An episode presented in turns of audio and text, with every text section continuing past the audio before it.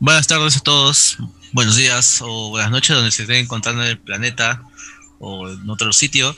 Este es Wilson Anime y esta vez, bueno, no debería estar tan entusiasmado más que nada porque vamos a hacer un pequeño especial haciendo conmemoración a uno de posiblemente uno de los más grandes autores que nos ha dado este Japón en mucho, mucho tiempo. Y bueno, eh, me refiero a Kentaro Miura, eh, un muy famoso mangaka que lamentablemente hace unos días se nos informó de que él había fallecido ya hace un par de semanas.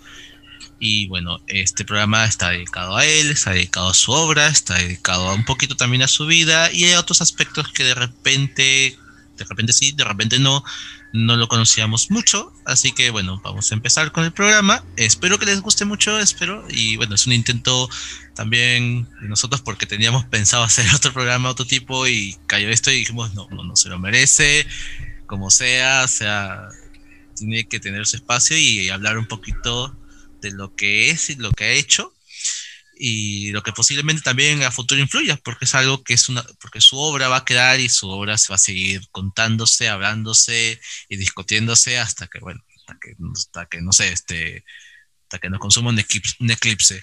Bueno, acá les habla este Yoka, está Diego Silva, acá le doy el paso a nuestro querido amigo Julio. ¿Qué tal, estimados oyentes de Wilson Anime? Mi nombre es Julio, Julius. Eh, sí, como dijo nuestro querido Joker, este es un programa eh, algo impromptu, ¿no? Por la noticia que nos ha venido con Miura y definitivamente es un, es un personaje que merece pues un homenaje completo. Eh, no solo por su obra Berserk, sino porque toda la influencia que esta obra ha llevado ah, hasta nuestros días. quizá muchos de lo que los oyentes quizá nunca hayan este, leído Berserk o han leído poco o quizás se animen después de esta noticia, pero estoy seguro que muchos han jugado o han leído obras que han sido influenciadas por Berserk. Vamos a entrar más al fondo de eso, pero eh, sí, definitivamente merece un programa especial. También le doy pase a, nuestro querido eh, sí. A mí. ok. este, bueno, en realidad, eh, gracias por la invitación. Algunos me conocen, algunos no. Soy Seiji. Este, conozco a Joker y, a Julio y a varios de Wilson Podcast de hace mucho tiempo. Y soy un gran fanático de, de Kentaro Miura. Joker sabe que no es, no es fácil que me guste eh, algo de anime así tan, tan, tan acérrimamente, pero Berserk es una, es una gran excepción, pues, ¿no? Y bueno, pues yo creo que, que, que para que el tono, o sea, yo, yo considero de que ahorita no está mal sentirnos este, bien por reunirnos y hablar de Berserk, porque en realidad Berserk es una gran obra y creo que lo que, lo que merece no es estar triste, sino, es hablar con, con, con, la pasión, pues, ¿no? Que, que, nos une a todos por la obra de Berserk, ¿no? Y, y, en realidad celebrar, pues, ¿no? Que, que hayamos tenido la suerte de, de que Berserk y que Taro Miura hayan influenciado tanto, pues, en, en, nuestras vidas sin que nosotros nos demos cuenta, inclusive. Este, Berserk puede que termine, puede que continúe, pero seguiremos consumiendo Berserk inevitablemente en, su, en, su, legado, pues. Este, bueno, eso es todo. Les doy el pase a, a quien quiera hablar. No, no, me han dado un cronograma de. No te preocupes. Pasamos a Barbón. Dale, Barbón. ¿Qué tal? Todavía, todavía estoy un poco choqueado. Hasta, hasta hoy en día, a veces cuando me levanto en la mañana, es como que rememoro de la noticia de la muerte de Miura. ¿no? Me da mucha pena porque es, es Berserk tal vez es el manga que, que fue el primer manga que me hizo de verdad entusiasmarme por, por esto de la cultura del manga, del anime, pues, ¿no?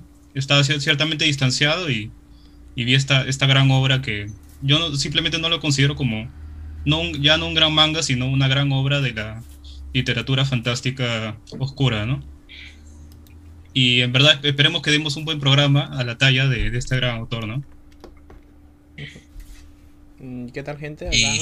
Acá hablándole de Gilmer, también estoy choqueado, no puedo creer lo que... Pensaba que era bait, la noticia. Esperaba que fuera bait, pero... Me ha chocado más los mensajes de más los mensajes de otro y cómo se está cómo le está tomando el tanto todo el mundo del anime. Ya era.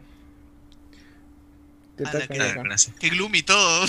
se siente, se siente la atmósfera un poco en el aire, pero bueno, eso es algo parte también de la pérdida.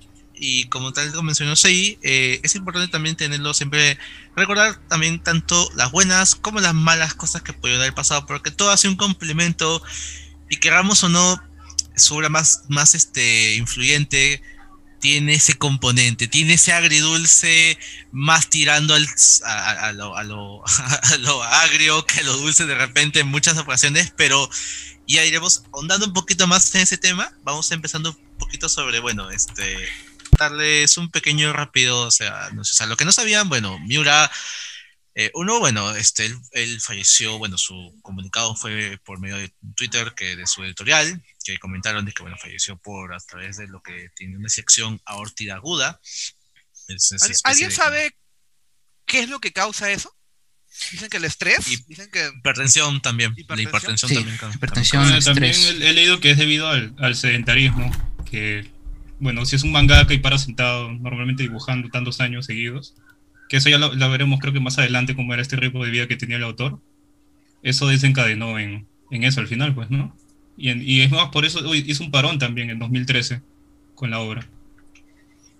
Sí, es uno de los varios pausas que se dio también a lo largo de la historia. Y es que hablar de Kentaro Miura también es, una, es hablar de que es una persona netamente acerca, o sea, es una persona que tiene talento realmente. O sea, tenemos entendido de que hay gente que sí, dibujamos, todos podemos dibujar, pero es que Kentaro sí tenía talento. O sea, desde chivolo era una persona que ya en sus, en sus, dibujos y trazos ya tenía ya este bichito ya de, dibujar, de, de, crear grandes escenarios, de crear personajes este, emblemáticos.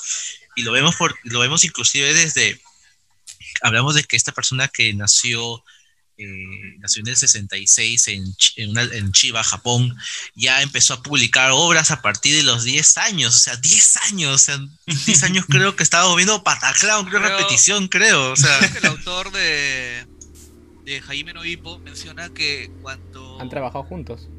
Claro, trabajaron juntos este, durante un tiempo, muy, muy corto tiempo en realidad, un año creo que fue nada más. Este, cuando este, Miura le muestra su sketch, en el sketch ya existía un caballero con una espada gigante, ya existía un hadita. O sea, Berserk desde ese momento ya existía.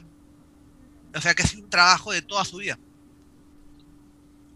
Claro, así es. ha sido un tema de que ya lo tenía en su cabeza y que bueno, ya lo veremos a partir del 88 ya como un concepto, pero empezando más que nada por los años más iniciales, él, ya tenía algunas obras, por ejemplo, tenía este llamada Mi Ranger, que leí un par de capítulos, la verdad, hace muchos años, y la verdad es que tanto no me enganchó. Mi Ranger, es como, si Ranger. como si tú tuvieras una, una serie más, no sé, Joker Ranger, ¿no? Jokerianos. Claro, pero está, o sea, claro, claro.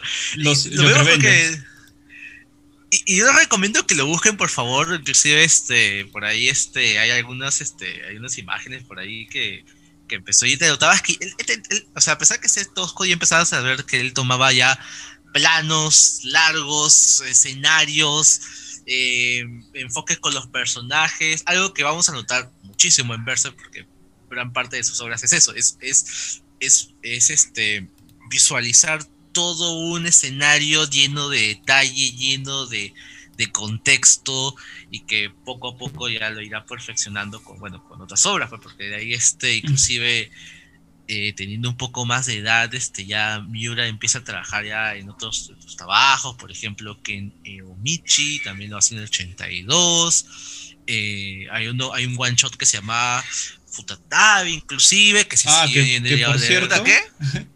Por cierto, Futatabi, no confundir con Futanari, es, otra cosa diferente por si acaso. Claro, Miura era, el tío Futatabi. Ah, el tío Futatabi. Few, Ranger al final tuvo 40 volúmenes. Ese, ese fue toda la publicación que hizo en, en, sus, estudios de primaria. Primaria, pues ahí te das cuenta inclusive cómo empieza, cómo empezó desde muy joven ya a, estar inmerso en, temas de, bueno, de, del manga en sí y también del trabajo.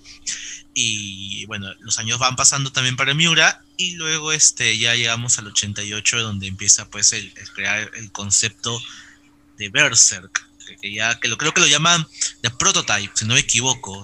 tiene, sí, en, ese, en ese prototipo, eh, Gatsu tiene un parche en el ojo, eh, Griffith es mujer, y no me acuerdo más detalles en realidad, pero me acuerdo que esas cosas son muy importantes. Mm. Sobre todo, sobre todo Guts, ¿no? Era un personaje muy, muy distinto al que al final. Sí, era más cruel, más, más despiadado, ¿no? Era más, más sarcástico. Era un Guts muy, muy, extraño. Sí. Es como, ¿Te das cuenta de que, en Berserk eh, eh, esa, esa parte de Gatsu está presente al principio del manga, pero de ahí se pierde totalmente. A, Gatsu lo veía sonreír a veces con su sonrisa de loco al principio, y de ahí es un ser totalmente serio. Sí. claro, pero es que hay un cambio también, por ejemplo, creo que ya después vamos a andar, a por si acaso, ¿verdad, gente? Acá vamos a hablar de spoilers en general de toda la saga, pero les voy a, les quiero, decir también de que, o sea, no es el hecho de que si nos spoilemos o no este, la obra de, de, la gran más grande obra de Miura, es igual, léanla, igual véanla, o sea, es, es son dos cosas, leerlo y verlo, o sea, es disfrutar, es ver cómo el tipo tenía tremenda habilidad para todo, para, cualquier aspecto de la hoja que tenía ahí era impecable. Pero bueno, o sea, volviendo al prototipo, este, este, este Guts era mucho más edgy, por así decirlo. O sea, más este, el tipo así con la ballesta, el parche, las caras. Lo vemos reflejados inclusive en su violencia, que hable le habla y ¡fa! saca la lava de Slayer y le rebana la mitad hay, una parte, muy fuerte en la cual un espíritu de un niño. Ustedes saben que en Berserk la gente de algún modo, de, alguna forma se puede transformar en monstruos de, de múltiples formas, no solamente con el Behelit. Hay una parte que, de, un fantasma de un niño, creo que le dice, mamá, ¿dónde estás? Estoy asustado. Y donde Gatsu así fríamente lo parte a la mitad y se cae de risa, una vaina así. Claro. Sí, sí, sí, inclusive, eh, eh, no solo, eso no va a ser la primera vez, y, y también que lo contaremos más adelante, y es que eh, Miura no tiene escrúpulos al momento de poner cualquier tipo de personaje en la fatalidad, o, que se vea expuesto a una violencia a la violencia totalmente explícita. Hablamos de niños, mujeres, ancianos, o sea, el mundo donde está Berserk es un mundo de mierda y, lo van a recalcar por mucho tiempo.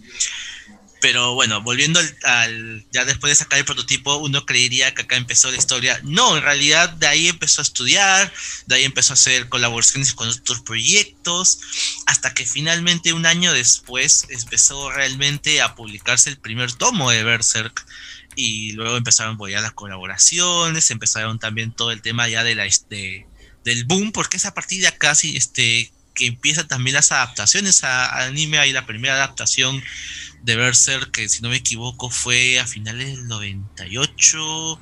Del 96. Eh, del 96. O sea, ya empezamos de que ya el boom con, con la serie empieza, no, no tan separado de la, de la, de la, serie, del manga en sí, cuando empieza. Y esto ya vamos a verlo repetidas veces. Y creo que ya acá creo que es el momento que podemos empezar a hablar de lleno con el manga en sí original. Ah, verdad, un pequeño paréntesis. Eh, en mi caso, mi primer acercamiento con Berserk fue con el anime, con el anime del 96. ¿Alguien, ¿Alguien comenzó de cualquier otro modo? Yo con el manga. Yo, con, el, manga. anime, pero no, no, me llamó la atención y yo fui al manga. Al manga. Yo con el manga. ¿Sabes qué les parece si empezamos a, a, mencionar, creo, cómo cada uno de nosotros llegó a conocer al menos a, Miura o a, su obra, así, su magnus opus?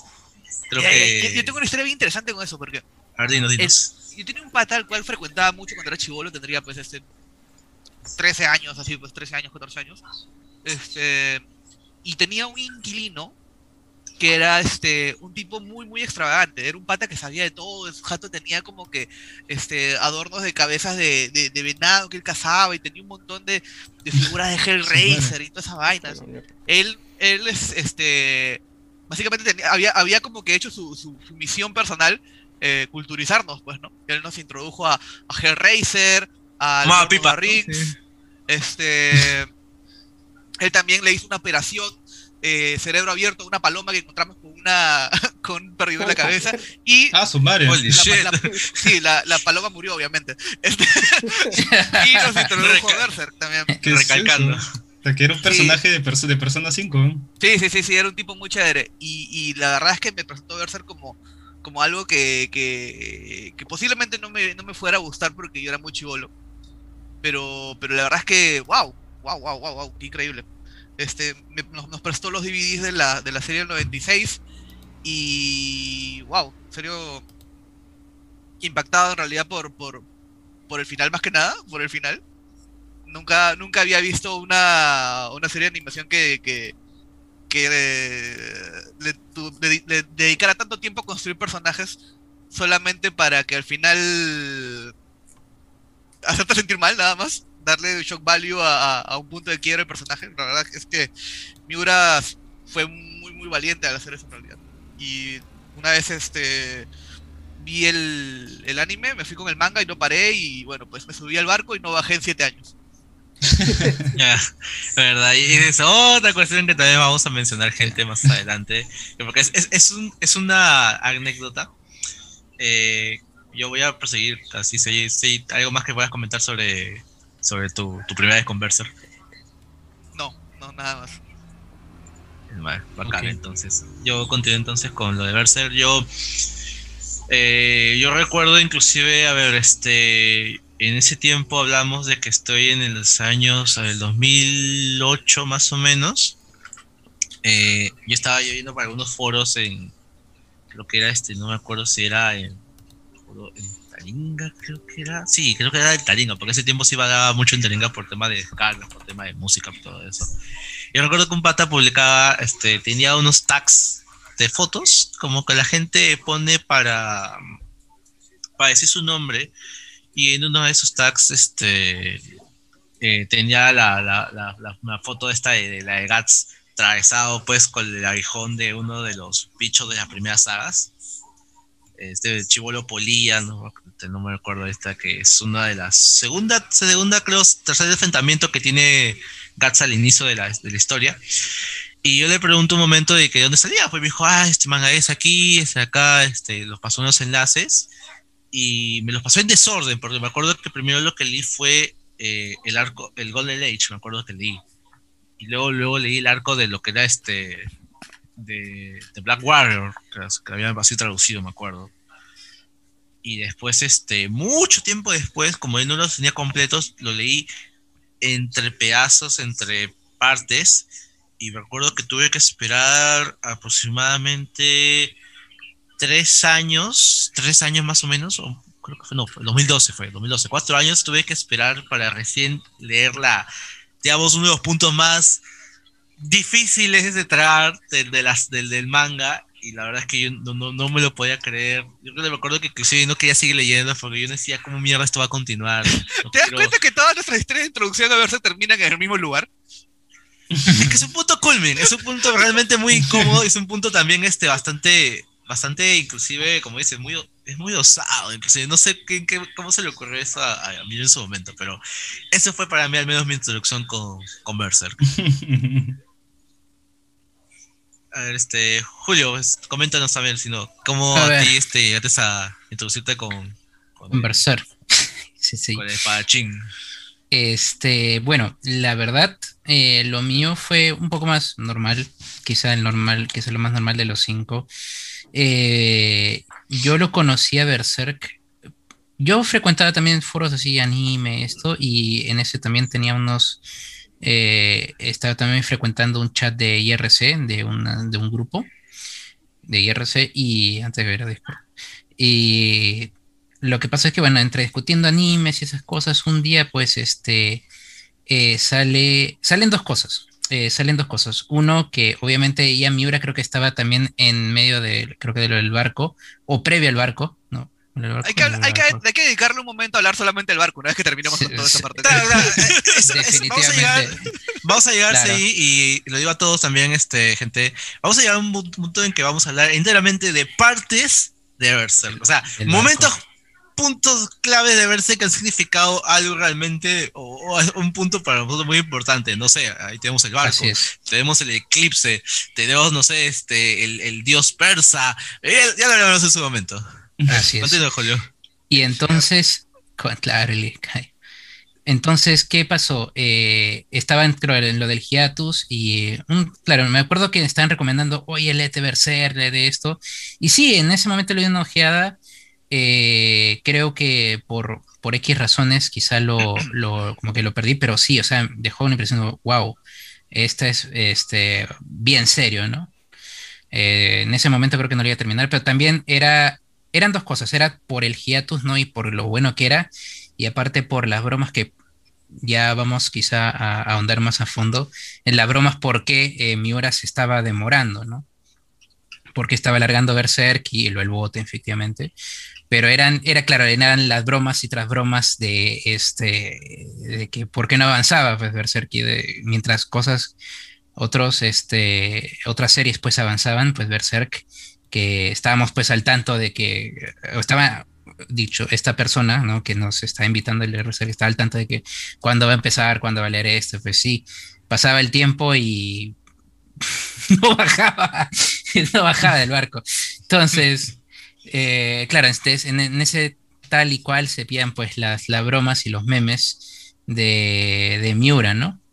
Eh, hay que también recalcar que también Miura era, era otaku, era, bien, era también bien otaku. Eh, eh, y parte de las bromas que, se realizaban, vamos a andar en eso, pero sí, eran respecto a ello. Ah, pero sí, o sea, lo di a conocer, lo leí obviamente, y cuando fue el reencuentro, cuando ya más tarde pues empezaron pues todos estos, todos estos temas de dark fantasy y estos juegos pues que tienen pues eh, sables eh, súper enormes, eh, realmente le dan este atributo a Berserk, ¿no? Y todo, todo vuelve a Berserk, ¿no? Entonces también provoca. Eso es como lo conocí a Berserk, por medio de, pues, el hiatus y las bromas, pero sí, eh, definitivamente deja, deja su huella. gracias Julio. Eh, Barbón, que nos puedes comentar también. bueno, este, Berserk, Berserk me agarró en una etapa de la vida que es esta etapa de la vida que todos pasan, que es la del chivolo edgy, este, que piensa que piensa que ya es demasiado grande para poder para ver anime, para ver manga.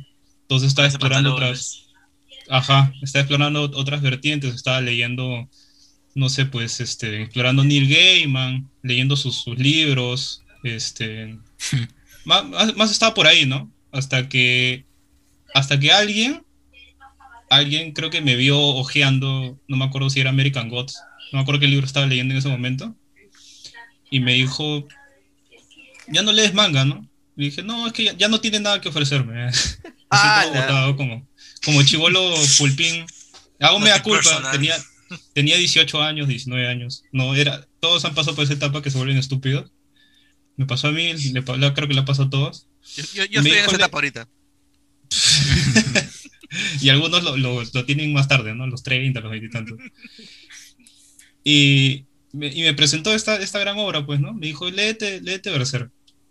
Me pasó en, en ese tiempo, ya anticuchazo, me pasaron los, los primeros volúmenes así en digital, en CD, porque en ese tiempo se pasaban las cosas en CD. Y, le di una oportunidad, lo leí y quedé fascinado, ¿no? Enamorado con los trazos de Miura, con la historia, cómo se desenlazaba con, con el arquetipo, no, con el arquetipo tan, tan este, extraño y bizarro del protagonista que era totalmente diferente a lo que yo había leído, que simplemente me enamoré de la historia y me puse al día. No sé si ustedes acordarán, pero leer Berserk online antes era bien difícil, era bien complicado, porque habían, yo recuerdo que habían dos scans que lo, hacían fansub de Berserk y los dos tenían traducciones diferentes en inglés. Entonces yo me tenía que leer los dos para más o menos entender qué cosa era lo que estaban diciendo. Para cuadrar más. Para cuadrar más o menos qué cosa era, ¿no? Felizmente que ahora tenemos ya las traducciones oficiales, pues, ¿no? En español y en inglés es más fácil, Pero en ese tiempo, como no había y solo habían los fansubs, y yo incluso me tuve que meter a, a, a, foros, ¿no? A leer cuál era de repente la más fiable. Y no, ninguno de los dos tiraba por uno. Los dos decían que los dos tenían sus errores, los dos decían que tenían sus pros y sus contras. Así que cada capítulo que salía me lo leía dos veces, con una traducción diferente. Y de verdad cambiaba bastante. Y al final ya seguí la, la, saga, por, me subí me subí al barco como, usted, como ustedes. Ya cuando, y cuando bajé, y cuando bajé del barco. ¿Qué, qué, qué es ese barco? y, cuando, y cuando bajé del barco junto, con ustedes me di cuenta que ya era viejo ya. ahí ese barco consumió toda mi juventud. Yo, gracias, Barbón. Sí, sí tanto porque en mi casa habían traído un DVD, tanto de las dos, del, del anime antiguo y de la versión CGI. Lamentablemente le di una ojeada al CGI primero. Me cagué ahí, lo dejé. Primer capítulo lo ¿Pero ¿No te gustó? ¿No te gustó? El CGI no me gustó. Yo vi el del 2016 creo que era. De ahí dije, pucha, lo tendría que leer. Eh, de ahí estando pendiente, pendiente, botándolo por ahí. Y un día me fui a una librería y lo compré. Este. Puta, me quedé alucinado cómo era el dibujo todo. Me quedé completamente estúpido. Y eso la. De ahí no me, no, no, no, no me digné ni siquiera a ver el anime, el, el, el antiguo, porque no siento que no hay forma de hacerle honor a ese manga o anime. Oye, pero el, el anime del 96, yo considero que cumple su chamba. ¿ah? Sí, está bien, ¿ah? Solo que por la época tiene sus limitaciones, pues, ¿no? Pero sí. Para la época estaba bien, ¿ah? Era top en animación. Sí, claro. Sí. O sea, es disfrutable y se, se deja ver. ¿El anime de caño 96. 96 ah, es. Estamos hablando de que fueron 25, 25 episodios ah, y bueno, cubría un par de par de algo ahí. Él, y bueno, él, no se subió al barco. No, no. Ah, no, no. Tú, tú naciste ya fuera del barco, ya. Fuera del barco. Posiblemente. Cats, o sea, todo lo que sufre, todo lo que ha vivido y todas las cuestiones que ya conocemos que pasó durante su niñez, durante su adolescencia, hasta llegar a que lo que unos, unos que muchos consideran que es el mejor arco que la Golden Age arca. ¿Se dan cuenta? ¿Se dan cuenta de que todos los personajes así bien badas, así, siempre los abusaron de chiquitos? Por ejemplo, a, a, a, Alucard también, a Alucard de Helsing también abusan de él de chiquito. Y se basó Son personajes violentados, claro. Dile, Julio. No, se basó con el verso, pero no. Perdíle, perdíle la Claro, como comentaba sí, eh, y también vamos, creo que también este, como vamos comentando, es que la violencia en Berserk siempre está presente en todos los personajes y creo que el peor de todo, el peor que ha sido más golpeado por esta violencia ha sido nuestro protagonista. Desde muy pequeño tiene que lidiar con gente muy abusiva, tiene que pelear por su vida. Estamos hablando de un universo de como especie de Europa, este, nunca mencioné realmente, claro, un lugar llamado Midland, Midland, se llama. Midland, claro, se llama Midland. Eh, vamos que el sujeto nace de un cadáver ahorcado, ¿no? O sea, wow. O sea, tirado ahí con el cordón umbilical, o sea, después lo encuentran estos mercenarios, lo crían, lo, lo instruyen para la pelea, lo violentean, le echan la culpa luego, o sea, el tipo literal la única persona realmente por la cual luego él confía eh, es, su espada nada más, o sea, su arma, la, arma que usa para matar a otras personas. Es el único amigo que va a tener durante mucho tiempo nuestro personaje. Y la verdad es que da, da mucha pena toda esa parte, pero eh, vemos cómo esto lo va superando. O sea, uno, diría inclusive de que esto sería un trauma para él. O sea, sí, sí lo es, pero al menos eh, vemos de que él continúa después. Él, este, toma esa, esos traumas y lo encara. ¿Y de qué forma realmente después? Con todo este, nuestra, con nuestro gran arco que es la Golden Age Arc. Que creo que ya podemos empezar a hablar que es más o menos la terminando su adolescencia, o sea, terminando su, pubertad y entrando ya una adolescencia ya más grande y se encontrándose con una de las mejores bandas que es la balda del halcón, y donde nos encontramos con este personaje que va a ser su mejor amigo y un personaje muy clave en la historia que es Griffith. A ver, ¿qué nos pueden comentar al respecto? Ah, que la banda del halcón, este, Miura mencionó que directamente se sacó el nombre de, la palabra halcón porque le gustó el nombre del halcón milenario. Punto. De, Star Wars. nada más. y que, claro, y que la banda del halcón, los integrantes están basados en amigos reales que la ha tenido también. Mm. Sí. Así inclusive para para que también una idea, Miura ve mucho de la cultura este occidental. O sea, lo ves en sus obras, lo ves en sus, este, en las referencias. O sea, hablamos de Robocop, de Mac Max, de Star Wars, hasta los, o sea, no solo necesariamente los nombres, sino inclusive en, en, muchas partes de la obra, realmente, en diseños, en escenarios. O sea, el tipo literal ha tenido que buscar miles y miles de, archivos en información eh, para este inclusive empaparse y trasladarlo a su obra. O sea, hasta en eso era tan, tan genial este, este, este pata. O sea, con, entrando también en ese aspecto, eh, y también que voy a entrar un poquito a, lo que era también Nota Miro, no solo de lo occidental, sino también del oriental, eh, muchos de sus, de sus amigos, de sus colegas, eh, contaban que era, él también era muy, muy, muy asiduo a lo que era Nico Nico Doga. Eh, que era estos, este, eh, bueno, que es el YouTube japonés, eh, que era muy en boga en eso hace años atrás, ahora ya no tanto, en donde se hacían obras fan arts, donde también fue el, la cuna también de Vocaloid, de muchos memes, Iron Master, muchos, los MID, ¿no? Los que son los AMVs, las cosas locas, etc.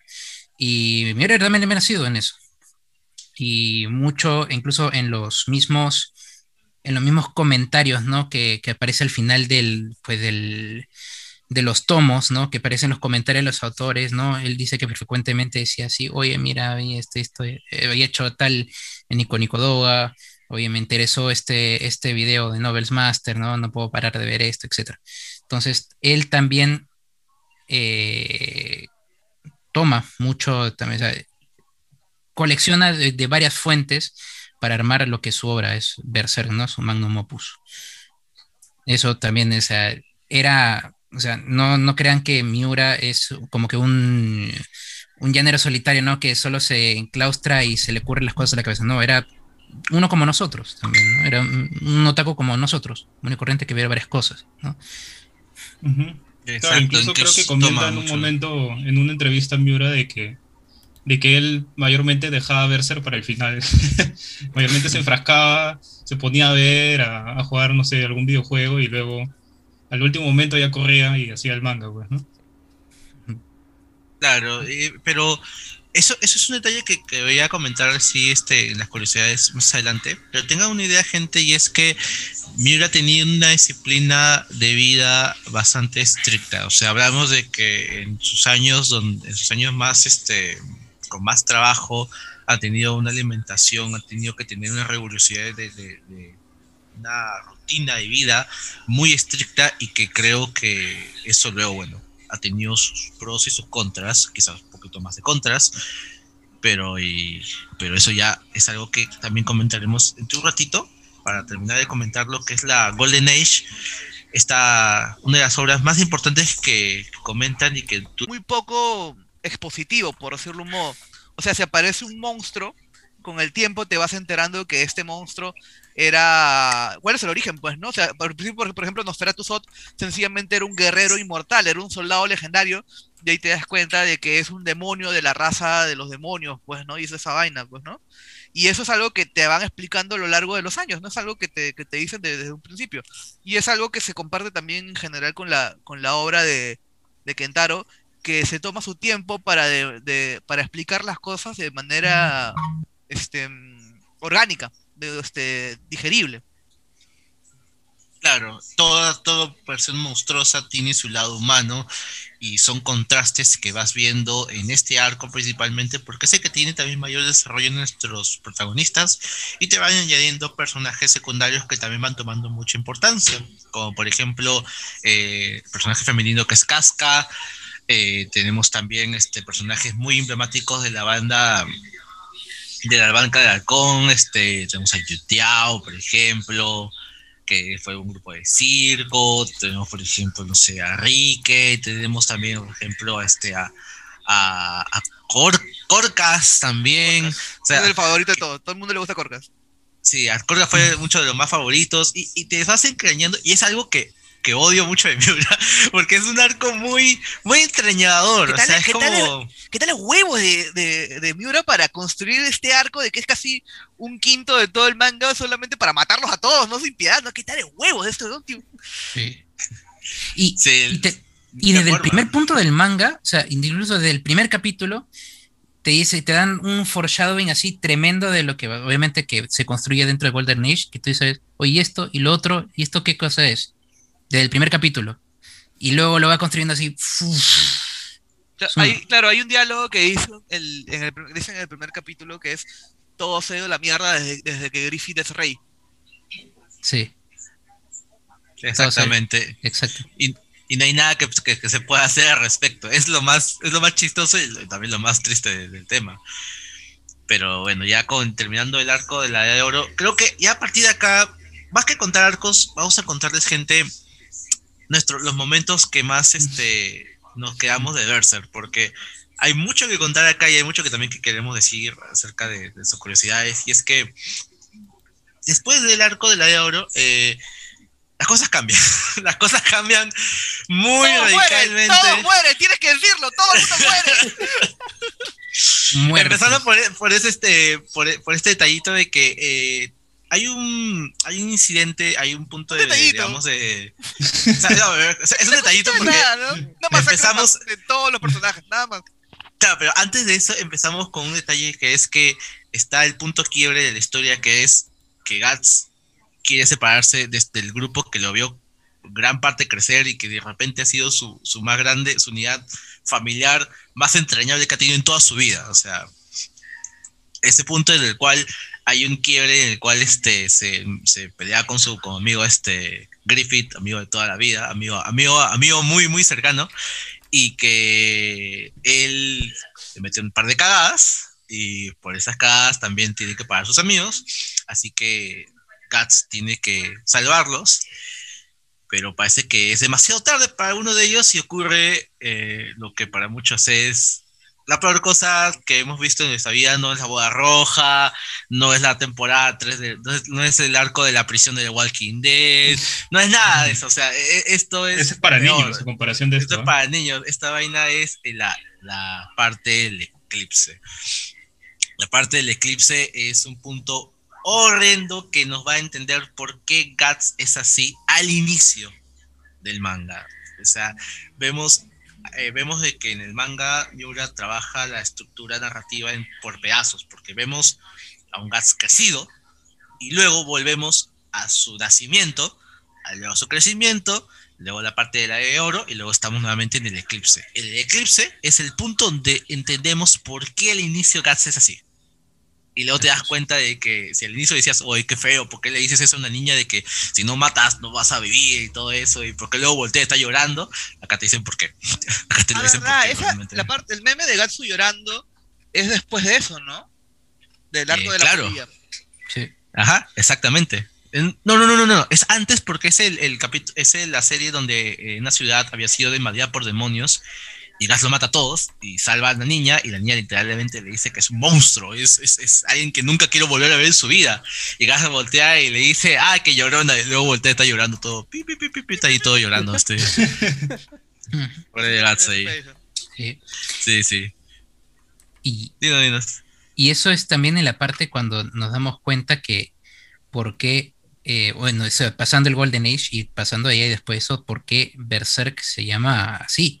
Berserk. O sea, no es la historia de Guts, no, no es Guts, no, no es eso, es o sea, Berserk porque nos centramos no solo en Guts, sino también en Griffith, en Casca, y obviamente, obviamente en Guts, ¿no? Que, y por eso toda la relación con esas mismas palabras, ¿no? Berserk son personas eh, enloquecidas por todas sus situaciones, ¿no? Son eh, con una fiebre de batalla. Por todo lo que ha pasado. ¿No? Especialmente, no solo Guts, especialmente Griffith también, ¿no? Pero son zafados, son zafados de la mente. Ya, vamos, a ir, vamos a ir contexto con algo, ¿ya? ¿Qué es lo que pasa en el eclipse? Joker dice que esto es un spoiler, esto va a ser un capítulo con spoilers, pero se ha esforzado en ser lo menos específico posible.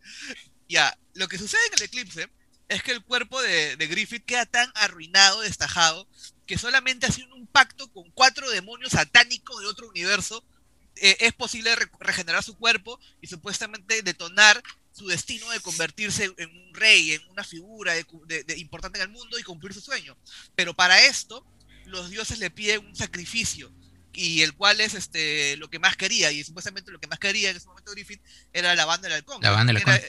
que era este grupo de, mercenarios que habían nacido desde la desde la desde la desde el estrato más humilde de la jerarquía medieval hasta codearse con la realeza entonces, Exacto. cuando Griffith invoca a la mano de Dios, que son estos, este grupo de, metal medieval, este, eh, ya perdí la elección, ya, este, lo sacrifica a todos y se transforma en esta cosa. Ahora hay un detalle, hay un meme en internet que es, que, que es este, Griffith no hizo nada malo. Ahora, quiero que cada uno diga si es que Griffith hizo no hizo nada malo o consideran que hizo algo malo. Hay un, hay un detalle muy importante también, que un submeme de ese es que guerra avisada no mata gente. y, es que, es que el weón de Griffith le dice a Gatsu, este, cuando lo derrota y, lo vuelve su subordinado, le dice, Gatsu, yo voy a hacer lo que me dé la gana contigo, yo decido dónde vives y dónde mueres.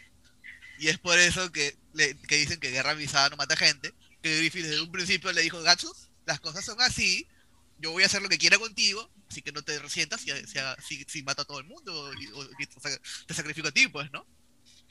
Ya bueno, considero que Griffith fue coherente con sus ideales, pese a que haya hecho algo monstruoso, pues, ¿no?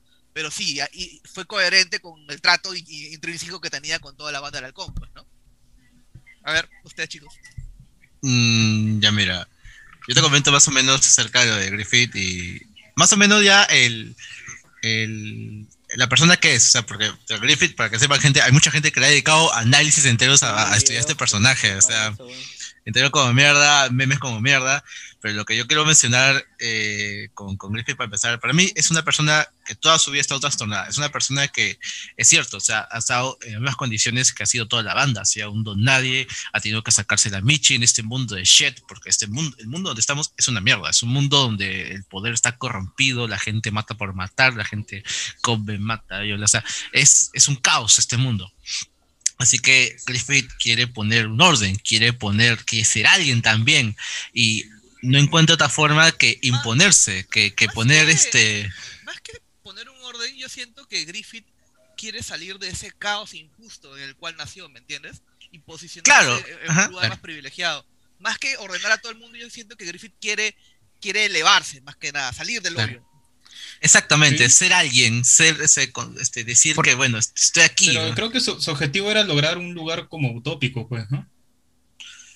Claro, pero eso lo vemos después. es algo que él pensaba tener eso después. El castillo que ve en sus visiones es algo metafórico.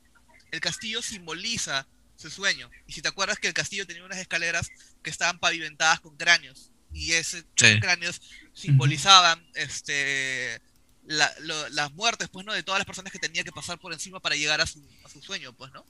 Claro. ¿Qué es lo que quería tener un reino pues, de por sí solo? O sea, incluso se lo comenta Gats. Claro, se lo comenta, pero en un momento es como que se lo comenta y ahí se pone modo, no sé, modo Yandere y le dice, tú no vas a dejar, ¿no? Y pucha, yo voy a matar a todos, igual, yo voy a conseguir esto como del lugar. Eso es algo que vemos de a pocos antes inclusive de encontrarse el fruto, el, el Benihit, o sea, esa, pasita con caras y ojos. El Benihil, el Claro, el Benihil. ¿no? Y, y, este, y yo creo que ya desde ese momento te das cuenta que Griffith no está bien, o sea, Griffith realmente es, es, es, es, consciente de lo que dice, sabe que lo va a hacer, o sea, que, que para que cuestiones de que se ha dicho eso bueno o malo, para unos dicen que no es malo, pero yo creo que esa, estamos enfocándonos mucho en la acción del, del eclipse y yo creo que esto va mucho más, mucho antes del eclipse. Y yo decía, esta persona es peligrosa en sí. Y más o menos esa fue mi creencia de que por qué también Guts quería quitarse todo esto. Era como que ya estuvo chévere la cuestión, tuvo baja tus pensamientos. Yo, lo comparto, cholo. O sea, yo voy a seguir mi camino, yo voy a ir por un lado, hablamos. O sea, y, es que también eh, la idea que tiene eh, Griffith de huir de este mundo, de este sufrimiento, también la tiene Guts. Guts también en un momento él quiere este, también de, este, desprenderse de todo ese sufrimiento.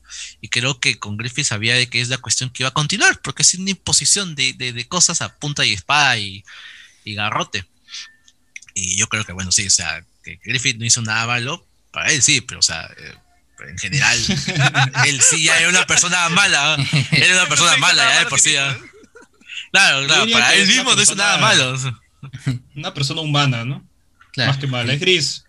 Casi todos los personajes inversos son grises, ¿no? Claro, y el, mismo, como dices, el mismo Griffith, o sea, tiene, o sea, ya, o sea, son personas que han nacido en condiciones realmente infrahumanas que por hacer del destino lograron pues la fuerza, ¿no? De hacer una, banda del halcón, ¿no? Y que son eh, gente con excepcional fuerza. Eh, pero de todas maneras, o sea, no es, no es que sea una camaradería eh, como que con sana, ¿no? O, con re, o con, ¿cómo se llama? Como, como, que establecido por, por, ciertas normas, ¿no? Sino es simplemente somos, somos una banda de desgraciados. ¿no? Claro, carne eres y carne serás al final. Y, me, y, me, y, me, parece que todos tenían bien claro que todos estaban chambeando ahí por el, por el sueño de Griffith, ¿no? Todos tenían muy claro su, Ah, sí, pero no esperaban que, que, fuera algo sin escrúpulos. Sí, pensaban que estaba siendo irónico. Claro. nadie, dice, oye, mi convenio, en mi, en mi convenio no dice sacrificios humanos acá. encima de gente que no, que conozca, o sea, es lo peor, Y bueno, es, que este la, la, banda del halcón idolatraba a Griffith, pues, ¿no? Era como su salvador, su mesías. Claro. es mastermind de todo eso y al final lo siguió haciendo, pero bueno, nadie todos lamentablemente pagaron pato por esta cuestión.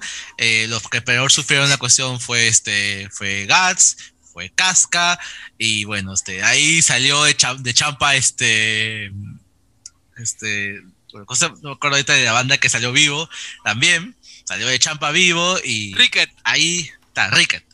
Ricket también salió vivo, pero es aquí donde la historia cambia. Vemos de que el mundo, eh, el, usar este, este, el Benny Hill no es algo tan sencillo, el mundo tiene sus consecuencias, empiezan a salir todo tipo de criaturas, de poco a poco, porque tampoco es algo que vamos viendo, como te digo, o sea, siempre va a ser desde puntos bastante nivelados, es algo que vamos a verlo poco a poco en toda la obra, hasta que, bueno, vamos pasando más arcos pequeños de cómo Guts tiene que en eso pero ahora tenemos un problema. Está ahora la cosa llamada la mano de Dios. No sé ustedes, pero esa parte cuando la periodista aparece ah, es, es muy impactante, porque sus diseños son muy, muy impactantes, la verdad. Son realmente algo que yo diría muy incómodo de ver. No sé ustedes. Eh, ¿Quién? Este, especial por Marcianos al ataque por, por, lo que en general, o sea, para mí la banda de halcones, digo, de la mano de Dios, para mí son una clase de, alienígenas que no te gustaría encontrártelos en la esquina de la, de, la casa. O sea, a mí la verdad es que son seres horrendos, así nada más. ¿eh? Son horrendos nada más para mí. Son asquerosos. Pero a ver, ¿qué, ¿ustedes qué piensan en esa parte cuando empezaron a aparecer estos sujetos, estos monstruos? A ver. Sí, o sea, cuando ven a aparecer y entramos a este mundo retorcido, porque no es la primera vez que los vemos, los vemos inclusive antes de la, del, eclipse. ¿Sí? En un segundo. Yo no recuerdo eso. Claro. Eh, cuando. A ver, cuando estamos este. En el inicio de las, de de los, de las aventuras con, con, este, con Guts, hay un sujeto en uno de los de estos, este, uno de estos castillos demoniados que tenía el, el Benny Hill y lo activa y lo activa y se lo da, y es la niña que salva a Gats al inicio de la historia, y le ofrecen también el mismo, el sacrificio también le dicen, pero ella no lo toma. Y acaba este, también Gasto de hecho mierda intenta pecharse otra vez a, a, un sujeto llamado Fento, que bueno, sabemos que es Griffith, y no le hace daño, pues, para nada. ¿Fento aparece al principio de la historia? No me acuerdo. Sí sale acá, yo En, en, en, la, en, la, que tengo en el primer que hace tantos años que lo leí que no me acuerdo. Sí, no me acuerdo nada. Salen las siluetas, hay una parte que salen las siluetas. Claro, porque no, es la primera vez que activan el, el, fruto. O sea, el fruto es un tema que se va viendo muy, muy al inicio. Y ya bueno, o sea, si quieren una excepción, pues no sé, Slam sí es la única que digamos que no causa tanto temor, pero el resto sí son bien feos. Son bien, bien feos. Y Interesante ese concepto que tiene Miura, ¿no? Del, del dios moviendo los hilos. Sí, ¿no? Claro, y, eso se llama, eso, él utiliza mucho una vaina que se llama como que terror existencial. El terror existencial es básicamente cuando tú miras al mar y, o, miras al cielo y te das cuenta de que eres una cosita chiquitita, chiquitita comparada a lo que hay allá afuera y te sientes así como que impotente. Y eso es lo más o menos el eje de todo el, asunto con la, con la mano de Dios, pues, ¿no? Estos seres que, que, tejen los hilos del destino y ya tienen todo determinado y tú no puedes hacer nada, pues, ¿no? Y ese es el tema de, de Berserk, ¿no? Este, de cómo, cómo Gatsu se, se libra de, de, de, los hilos del destino y se vuelve un agente del caos impredecible para, para la mano de Dios, pues, ¿no? Y es como que todas las circunstancias que, que, lo crean a Gatsu hacen que sea como que la, la única persona que pueda dársela a, a, a Femto, pues, ¿no? y, en consecuencia la mano de Dios, pues, ¿no? Claro, eso, eso de los hilos del destino creo que también lo dijo en una entrevista. Y en base a esa entrevista comenzaron a salir los memes de Idol Master con los hilos. Pues. ah, bueno, lo de, Idol Master es más sencillo. Sí. Lo de Idol Master es mucho más sencillo, pero es, es un meme que, en resumidas cuentas, se, salió de control. Pero ya, ya lo comentaremos ahorita. Eh, creo que ahorita vamos a pasar ya con el tema de, Después del tema de Eclipse, ya creo que eh, llegan las partes ya de, más acción, llegan también nuevos personajes, eh, los monstruos empiezan a ser mucho más recurrentes. Y yo creo que ya es este punto en el cual podemos decir de que eh, la fantasía medieval europea acá se abraza totalmente. Es, claro, con la aparición de Fento en el, en el mundo, Fento, la versión demoníaca mano de Dios de Griffith, este, criaturas sobrenaturales comienzan a aparecer en en este mundo que era low fantasy, pues, ¿no? Dentro de todo, Midland no fue, no fue nunca un lugar fidedigno al mundo real, porque en Midland existían trolls, en Midland existían las hadas, en Midland existían los kelpies, ese tipo de cosas. No, no, perdón, esos aparecen después de Fento. Entonces, a raíz de la aparición de Fento, comienzan a aparecer este, criaturas más monstruosas y con más frecuencia, pues, ¿no? Y Berserk se vuelve más sobrenatural. Claro, es más, inclusive el primer episodio de, el primer capítulo de, de, Berserk, cuando ya estamos ya con el Guts, este, ya todo hecho, hecho mierda por el eclipse, lo primero que lo vemos haciendo es teniendo relaciones con un demonio, que luego lo, mata. ah, ese, demonio es el mismo que se bajó a Corcas. Sí, es el mismo demonio, ese ah, tipo alienígena horrendo, sí que literal Corcas abraza su muerte ahí también, o sea, no le interesó nada, estaba cansado el pobre, hecho mierda y bueno, este, así conoció su muerte también. Y bueno, pasando con el tema ya de Milan, creo que vamos hablando acerca de unas curiosidades. Eh, quiero empezar yo con un tema de que justo estaba mencionando bastante y es el de Idol Master con Kentaro Miura. A ver, vamos a hacerlo más rápido todo esto. O sea, durante mucho, mucho tiempo, eh, se cree que Kentaro Miura es un P, o sea, es un producer, como le dicen, eh, de la franquicia Idolmaster, franquicia lanzada de unos arcades de juegos allá por el 2005, de cual tú eres una especie de productor, tienes que mantener tu, agencia de idols para que vayan a ensayos, practiquen sus voces, es más Oye, musical. He visto la, la maquinita es bien baja. Sí, yo lo, juego, es o sea, que tienes tu, tu, tarjetita, ¿no? De, como representante y la metes y juegas en el arcade, me parece de puta madre ese concepto, ¿no? Así es. Es muy divertido, ¿verdad? Sí, bueno, de lo que soy también fan bastante también, por eso también una parte de lo que conocí también Berserk. Eh, pero sí, eh, lo que dice es cierto, eh, hasta uno podría decir que sí. Yo digo que Kentaro Miura sí, sí era producer, quizá no a, a, a bombos y platillos, eh, pero mucho se menciona, como dije, mencionamos que, que, que Kentaro Miura era otaku, era, era, y era sido Nico Nico Entonces, en particular, ¿qué es lo que pasaba? Aparte de que er, eran las, pues, las idols, ¿no? Y Bacán y el productor, en Nico Nico había una, una serie de, de videos de historias que eran, que se llamaban Novels Master. Y estos Novels Master, ¿qué eran? Eran poner los a las bueno, este, a las 13 idols que estaban ahí, a los idols principales del máster, ponerlos en otra situación, ¿no? Ponerlos quizá en un drama, ponerlos quizá en, algún juego, ¿no? Yo me acuerdo, o, que, jugando a X cosa, ¿no? Yo me acuerdo que uno, una vez que vi unos que vi era que estaba, que era Chihaya, eh, jugando, que estaban como Papers, Please, y estaba pues con el, eh, Chihaya era el de la cabina.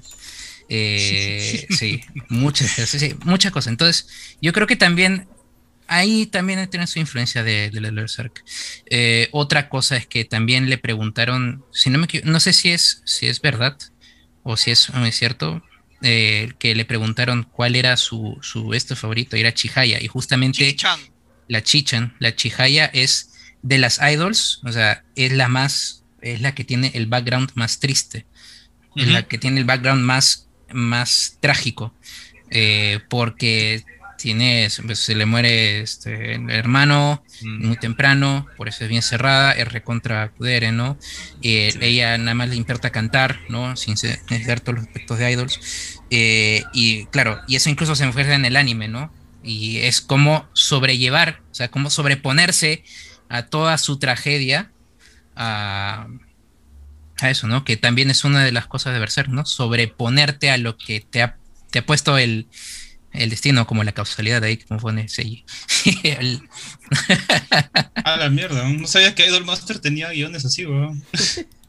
Sí, tiene, tiene, historias bastante, bastante fuertes inclusive, pero aclaremos gente que siempre cuando mencionamos a Idolmaster con Miura es, es más que nada la primera generación. O sea, la escuela de 360 eh, que salió en su momento y es también porque todo esto nace de que eh, en una de estas notas que hacen los, los autores, eh, él pone, pues, estuve jugando al Idol Master y viendo los, los MAT, algo así. Claro, los Nobel Master. Nobel Master.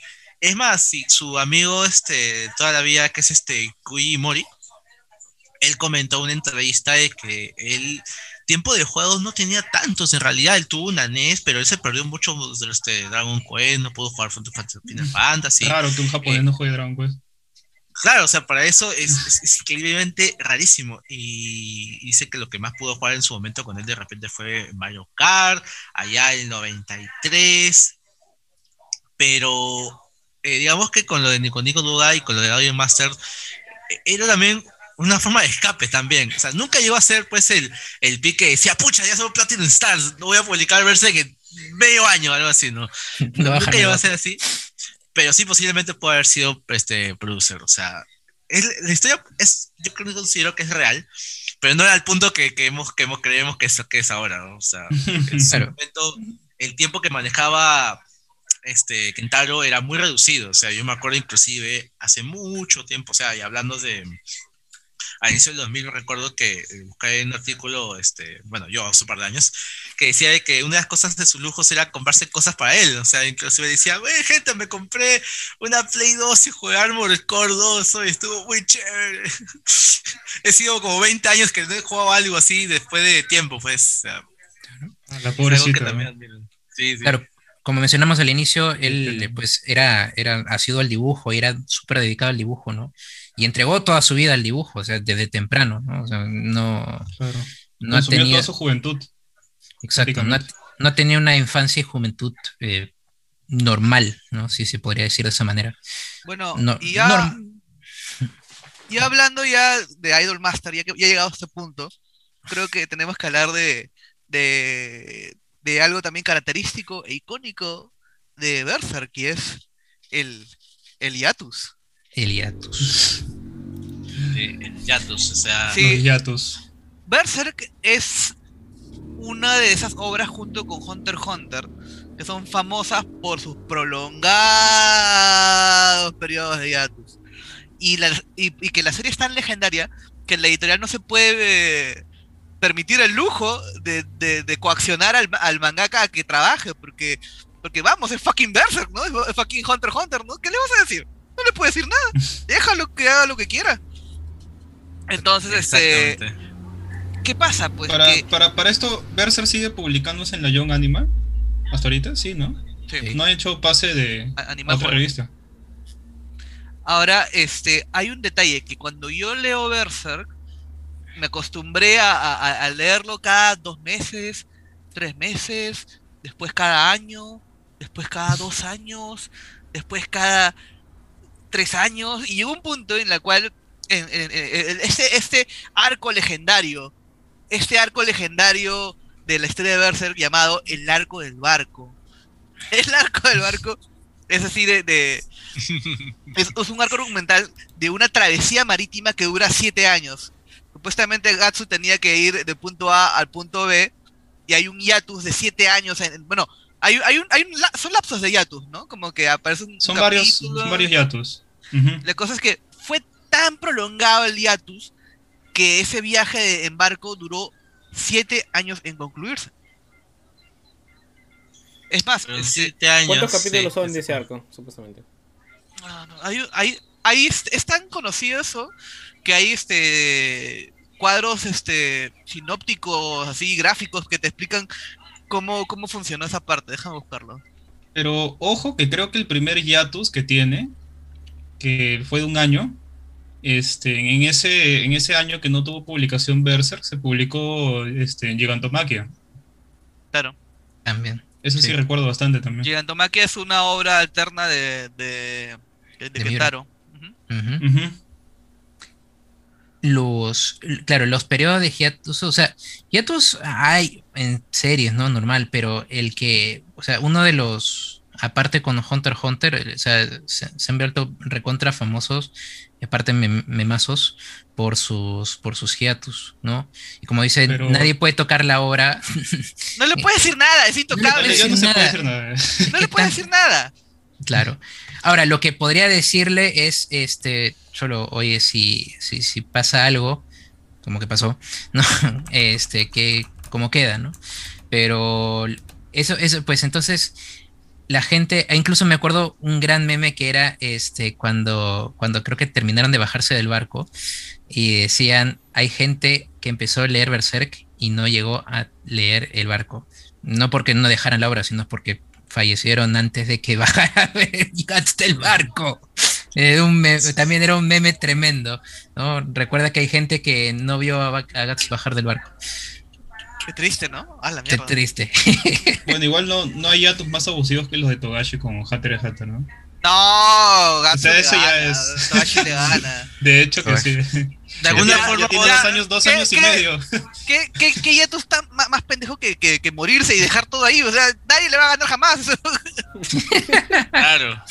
Claro. Sí, no sé, pero... donde, queda, donde queda puede, puede, puede ser un final también, ¿eh? Sí. Es un final abierto, pero sí.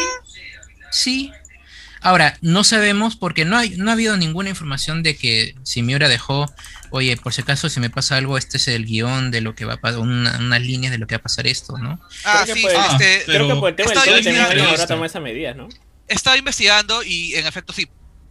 Eh, sí, sí dejó. La, la respuesta es más complicada que si Berserk va a continuar o no. Eh, la respuesta es que vamos a tener, lo más probable es que vamos a tener mínimo uno o dos, hasta tres episodios más de Berserk. Y después ahí se verá. Ah, ok. Claro, no es la primera vez de que. No es la primera vez también de que una obra continúa. O sea, o tratan de darle una. un final sin su. bueno, sin la persona. O sea, yo siempre. Yo recuerdo si era Volada, por ejemplo, el autor de las obras de la novela de Zero no Tezukaima, que ah, también las, terminaron sin el autor cuando falleció, por ejemplo. Y conversé tardó seis años, recuerdo, ¿no? En sacar la última novela. Sí, o sea, fue más que nada recopilaron todos sus apuntes que tenía, eh, llenaron huecos con lo que pudieron, dieron el aprobado de sus familiares y salió.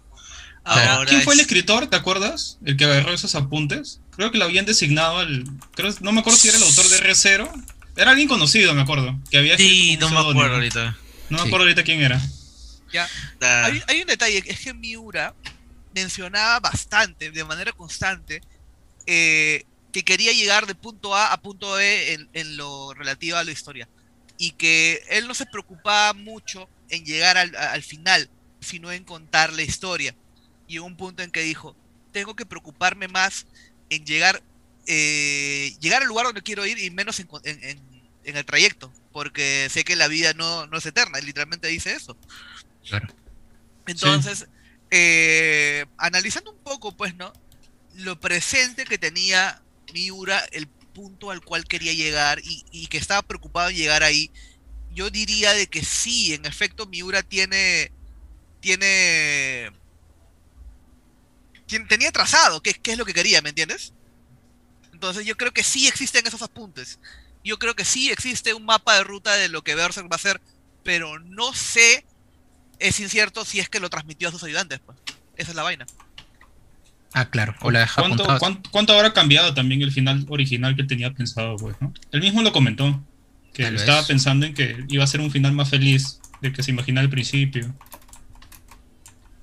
Claro, sí, de, de, de, hecho que claro. Berserk cuando nace es una obra mucho más edgy de lo que actualmente es. Ahora Berserk es súper genial, súper super cheerful. O sea, Gatsu tiene su waifu, claro, tiene, tiene su loli, tiene todo. Tiene claro. su party. Ahora lo que, lo que tenía miedo, lo que tenía miedo yo, era que Gatsu dice en un punto, nunca pensé que volvería a reunirme, a tener un grupo de, de, de, de amigos así, pues, ¿no? Y ese, y ese diálogo de miércoles me dijo, puta, este huevón de Miura quiere volver a hacer el eclipse, quiere volver a matar a todos. Puta madre, si es que, si es que la nueva party de Gatsu muere, weón, puta madre, ah, la decidí yo. ¡Ah! Claro, porque has vivido no, con esa party de años. Pues. Imágenes de Vietnam, ¿no? Claro. Bueno, pero esa hemos tenido por años. Imagínate que le haga un eclipse a, a, a Farnés, a Isidro, a Shelky, a, a, a, ¿cómo, ah, se llama? ¿Cómo se llama? A Puc, a Puc, ¿Cómo se llama el, el, el, el chinito? Porque sea del primero. Sí, Imagínate que los demonios lo destrocen a poco así. ¡Ah! No, qué, qué, doloroso. Sí. O sea, el. Oh, tremendo sería. Ahora, ojalá. Bueno, no sé cómo, cómo habrá estado en Mira, pero lo que dices es cierto. O sea, si le ha dado un. Una, un como que un, un alineamiento eh, sobre el futuro de Berserk o cómo sería, eh, también tienes un problema de que, ok, ya. ¿Quién lo dibuja? Porque ah, hay, hay, un, hay, un, detalle, hay un detalle. Lo que pasa es que el huevón de Miura, eso me lo contó Joker el otro día, creo. Lo revisé y, y centró un poco más la información.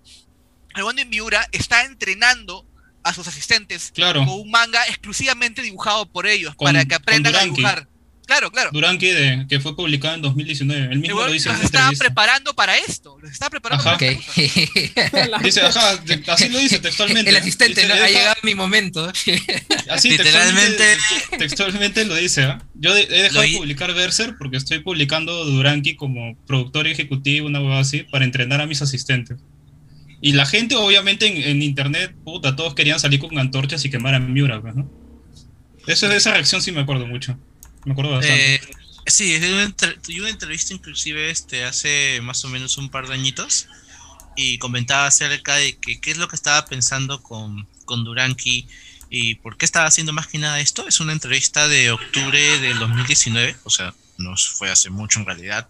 Eh, él tiene un estudio, se llama Estudio Gaga, que tiene a sus, a sus colaboradores, los tiene como más que empleados a tiempo completo. Él comenta sí. que sus colaboradores han podido crecer económicamente y socialmente como personas. Eso es algo, por ejemplo, que Julio nos va a comentar en un momento, y es que ellos dicen que, bueno, Miura comenta que sus colaboradores han podido tener familias, han comprado casas, han podido tener vida, y, y, el, y todo esto gracias a que eh, han podido trabajar para él, y, y, qué mejor forma de trabajarlo es que también teniendo como que la preparación para que emiten su estilo y su, su forma de trabajo con este manga y bueno, este, ahora no sé si, si irá, pero o sea, técnicamente sí podría, ya que él más que nada era el supervisor. Claro, o sea, eh, en, en, materia técnica. Su, su Toyotaro, ese weón. Sí, en materia técnica, Berserk puede continuar. Pero el, el, el, el mapa ruta tiene que estar este, transmitido a ellos. Pues, y ese es el claro. detalle, no sabemos. Exacto. Si no, terminas como, como ahora, Henderson y Duna. Ahora, eh, uno de los, asist de los, eh, los asistentes posteó hace poquito eh, un Twitter, un tweet que decía, sí, voy a dar lo mejor de mí. Como dando a entender, yo estoy agarrando la batuta de Berser. ¿entiendes? Ok, entonces, voy a tener el relevo. Mm. Sí, entonces la gente en Twitter recién le está, le está, dando todos los ánimos, sí, lo vas a hacer muy bien, esto que lo otro. Y por eso te digo que basándonos en ese Twitter, yo considero de que al menos tendremos dos o tres capítulos más de Berserk de lo que ya eh, Miura había Estos capítulos van a ser, van a ser dibujados por, por los asistentes nomás, ¿no? Sí. Claro. Man, ¿qué, qué peso tan grande, ¿no? En sus hombros. Sí. Y yo creo que, eh, que dependiendo que también lo hagan, la editorial puede decidir continuar Berserk o, o, ya finiquitarlo. Pero la, la, Young Animal publica otra cosa que sea súper famosa como Berserk. No creo. Lo Young Animal, espérate, no, Young la Animal. Van a dar todavía, van a dar. Va a pasar igual que Boruto. Porque que sepa. No sé, no, mm, bueno, no, bueno, yo hablando sobre que continúa un no Berserk, eso es algo que ya van a decidir los siguientes meses porque, bueno, como mencionan, es algo muy importante aún, es muy influyente para, para muchos allá en Japón y para en general. vamos a ver qué lo ah. Berserk los, los asistentes? O sea, a mí no me molestaría la verdad. O sea, no es que diga que si, si me encantaría o no. La verdad, a mí, si lo dejan ahí a mí me parecería totalmente entendible, porque la historia se viva que tenía para continuar buen rato, pero a veces eh, con, con, con, cómo ha quedado, siento de que también la cuestión se ha abierto tan, tan, se ha abierto tanto, la verdad, en sus tramas, en, problemáticas y en cuestiones a resolver, es como que no, sé cómo podrían, ¿entiendes? O sea, no sé cómo podrían eh, cerrar estas cuestiones y que para muchos sea satisfactorio es para mí mayor problema, inclusive con cómo ha creado Berserk. Y si, si lo dejan ahí, creo que sería normal. Pero si tratan de reírlo, sería interesante ver cómo lo ¿A te gustaría? Sí, a mí me gustaría, A mí me gustaría, pero hay que tener cuidado porque, o sea, hay, hay, o sea, hay registros de varias obras de que se murió el autor, otro tomó la batuta y pues lamentablemente eh, no, no dio la talla como estaba anteriormente, ¿no? Sin, el que se me viene más a la cabeza es Duna, eh, de Duna, de, de Herbert, ¿no? Y que lo tomó otro, toma, eh, que te queda un cliffhanger en el sexto libro, el séptimo libro lo toma otra persona porque se murió. Eh, pasó con Tolkien también, pues, ¿no? O con Tolkien, ¿no? No, pero la historia de Tolkien cierra, ¿no? Claro, el momento Tolkien cierra. Claro, en este, en este caso es algo un poco más difícil porque es inconcluso. Ahora, si dices que lo va a tomar, eso quiere decir también de que Berserk puede ser de que la época de hiatus de Berserk acabó. Porque no creo que sean, o, al, menos sale periódicamente, mensualmente. Yo también estaba pensando en eso. Si es que retoman Berserk, Berserk va a ser continuado sin hiatus. Claro. O sea, han tenido que hacer eclipse a Miura para que salga de nuevo Berserk. Este, Yo sacrifico, ¿no? Toda la ah, humanidad se Miura para tener Berserk. Fuerte palabras. Qué horrible. Te maleaste, te maleaste es horrible. ¿no? Es, es, es, bien curso de eso. Ha sido, le, le, cayó la marca del cuello, ahí, en la horta, le cayó. en la mano, ahí, en, en, en, el, en el carpián. En el carpián. Y bueno, ya que hablamos hablamos de comentarios cursos un poquito, este, mencionemos de que, Miura era todo un otaku este, bien conocido. Y como otaku bien conocido hizo mucho de sus de su bueno su conocimiento y también de su habilidad para colaborar y también expresarse también de lo que pensaba acerca del medio en general. Eh, por ejemplo este si no saben quién es este Kamui bueno Kamui Jakpo es un bueno es un personaje del software de Vocaloid o ya me llamado Gatboy, cuyo diseño original lo hizo este Kentaro Miura. O sea, lo pueden buscar como este, así como se escribe, Kamui Gatpo, eh, Vocaloid, y va a salirles en este, o bien el, el paquete del, software, o bien el, personaje, y el diseño original lo hizo el mismo Miura. Esa es una de las pequeñas colaboraciones que también hizo. Él también eh, ustedes mencionaban, por ejemplo, que la Young Animal si tenía algo tan importante como fuera este Berserk. Eh, sí. O sea, digamos que, no, pero a la vez sí. tiene, tiene historias muy buenas como Nobunaga no Shinobi. Tiene, por ejemplo, este, series muy legendarias para Japón que son este Futari Futariechi. O Detroit Metal City. Eh, Uy, Detroit Metal City, buenazo también. Después tiene este series también este bastante graciosas como por ejemplo Bueno San, tiene este Asobia Soase, Nadatu Kaoru, pero una de ellas, y es exactamente la que iba a mencionar que es Agatsuno Lion, este que eh, le hizo también Endcars para sus aniversarios y todo el detalle que tiene en Berserk, lo puso también en, en esta colaboración que tuvo. Muy preciosos también, si pueden también darle una chequeada, que son bien pajas. Y mi último detalle para yo que ya... tu luz, no se ve nada en tu cuarto, ya son las seis. Entra el eclipse, yo, yo Entra el eclipse. ¡Qué diferencia! Eh. ah, su madre, ¿qué pasó? No, no había aprendido El sacrificio. Se volvió un dios. Estamos en, el otro arco. Y bueno, este, el último detalle que quería mencionar para que Julio nos comente acerca de su, de su tiempo laboral y lo que querría hacer Kentaro Miura en sí, es que em, no sé si ustedes conocen lo que la ley de, de Tokyo Metropolitan este, regarding Healthy Developments of Jump. Es una ley que se bueno, que se escribió en 1964 y más o menos era como una especie de mm, ley que restringía acceso a personas de menor edad de contenido que también involucraban personas de menor edad. Es una ley que en, el, en 2010 se revisó enteramente y este, empezaron a ponerse mucho más este, detalles acerca de restricciones de diseño de personajes, de ideas a publicar, etcétera, etcétera, y que para muchos les parecía ya demasiado restrictiva. Y la persona que dibujó una, una especie de burla acerca de esta ley fue Kentaro Miura. Kentaro Miura hizo un one shot de está haciendo como crítica a, esta, este, a la ley en sí y una sátira. claro, una sátira y se dio a entender de que se le está dando demasiados, creo, o sea, le está dando demasiados derechos a un dibujo que al artista en sí. Esto en su momento trajo mucho, mucho rabo de paja porque se, se criticó bastante el tema y, que bueno, este quedó ahí en realidad. Si pueden, búsquelo. Yo lo voy a compartir más tarde. Este, bueno, porque solo he encontrado la versión original, no he encontrado el, traducido. Si lo quieren checar o si saben traducirlo este, este, al japonés, ahí lo voy a poner en el chat. Y bueno, eso sería mi, bueno, uno de los detalles y curiosidades que, que, tenía Miura en su, en su vida. Ahora, Julio, coméntanos acerca de que acerca de su, tiempo de trabajo. O sea, es algo que también bastantes personas han han dado cuenta o se han comentado también en estos días.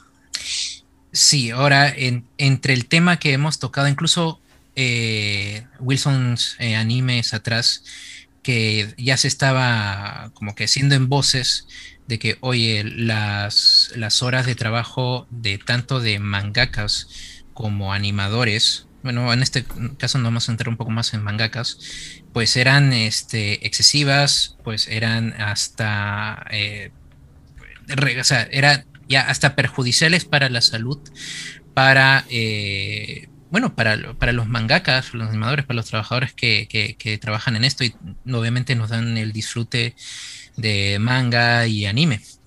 Eh, sin ir muy lejos, en la emisión pasada, si no me equivoco, eh, hablábamos de que la noticia de Kodansha, que había incrementado hasta que quería hacer 40 obras al año, eh, hasta más, ¿no? Y obviamente pues eso va a tener más, eh, más taxing, ¿no? Y, también para nosotros la atención, ¿no? Porque son, ok, que son 40 series que, que quieres ver o que queremos ver, que probablemente no vamos a tener viendo viendo. Entonces, eh, sí, o sea, la, la, cuestión es que otra vez, y en especial alguien tan famoso como Miura ha puesto el, de nuevo la conversación en el plato de que, oye, ¿cuánto se están exigiendo? Especialmente por la, condición en la que murió, ¿no? O sea, no, nació COVID, no esto, sino ha sido... Suena, demasiado a, sobreextendimiento laboral, ¿no? Exacto. es muy sospechoso, apesta demasiado eso. Exacto. Ahora, también puede este, decirse, no es que es que haya, que haya dejado su, obra ¿no? atrás o que no amaba dibujar, al contrario, ama dibujar, ¿no? Pero el estrés, esto también ya te empieza a jugar, ¿no? En contra. No, eso, solo, solo sería que mencionar un detallito que un usuario nos ha dado un super chat. Eh, Gerson Paredes nos dice: manténganse jóvenes, caballeros. Muchas gracias, Gerson, por nuestro aviso. Estaremos buscando nuestros frutos de Rubén de Gil y buscaremos un par de personas para sacrificarlas y mantenernos jóvenes y renunciantes. Más que nada, y, obviamente saludables. Y cumplir nuestros sueños. Quisiera. Y cumplir nuestros sueños, ¿Cuántas personas habrá sacrificado Brunito Pinasco? Sí, no. Lo vas a sacrificar allí, ¿no? Ahora, que, que tenga cuidado. Ah, ¿verdad? ¿no? Sí. No nos salgas, por favor. ¿no? Mantente en casa. ¿no? No salgan, gente. Ya, Julio, continúa nada más. Eso que es eso. Y muchas gracias, Gerson, por el super chat. bueno, lo que, lo que quería entrar en tema, que, que justamente esto, eh, por el amor al arte y por, bueno, por querer publicar su, su obra magnánima, pues la, la gente, pues los mangakas se, se la juegan, ¿no? En realidad con su vida. Eh, aún no sabemos cómo, cómo diablos puede funcionar este Eiichido ahora con One Piece, sabiendo, o sea, lo obligan, no a, sabe- lo des- obligan a tener, dicen, este, ¿cómo se llama? Vacaciones. Sí. ese. Se toma a veces un mes de... Sí, es un monstruo, Sí. es... es, Le encanta el trabajo. es es como un Creo balance entre Una vez dijeron de que, de, que, de que dormía cuatro horas diarias.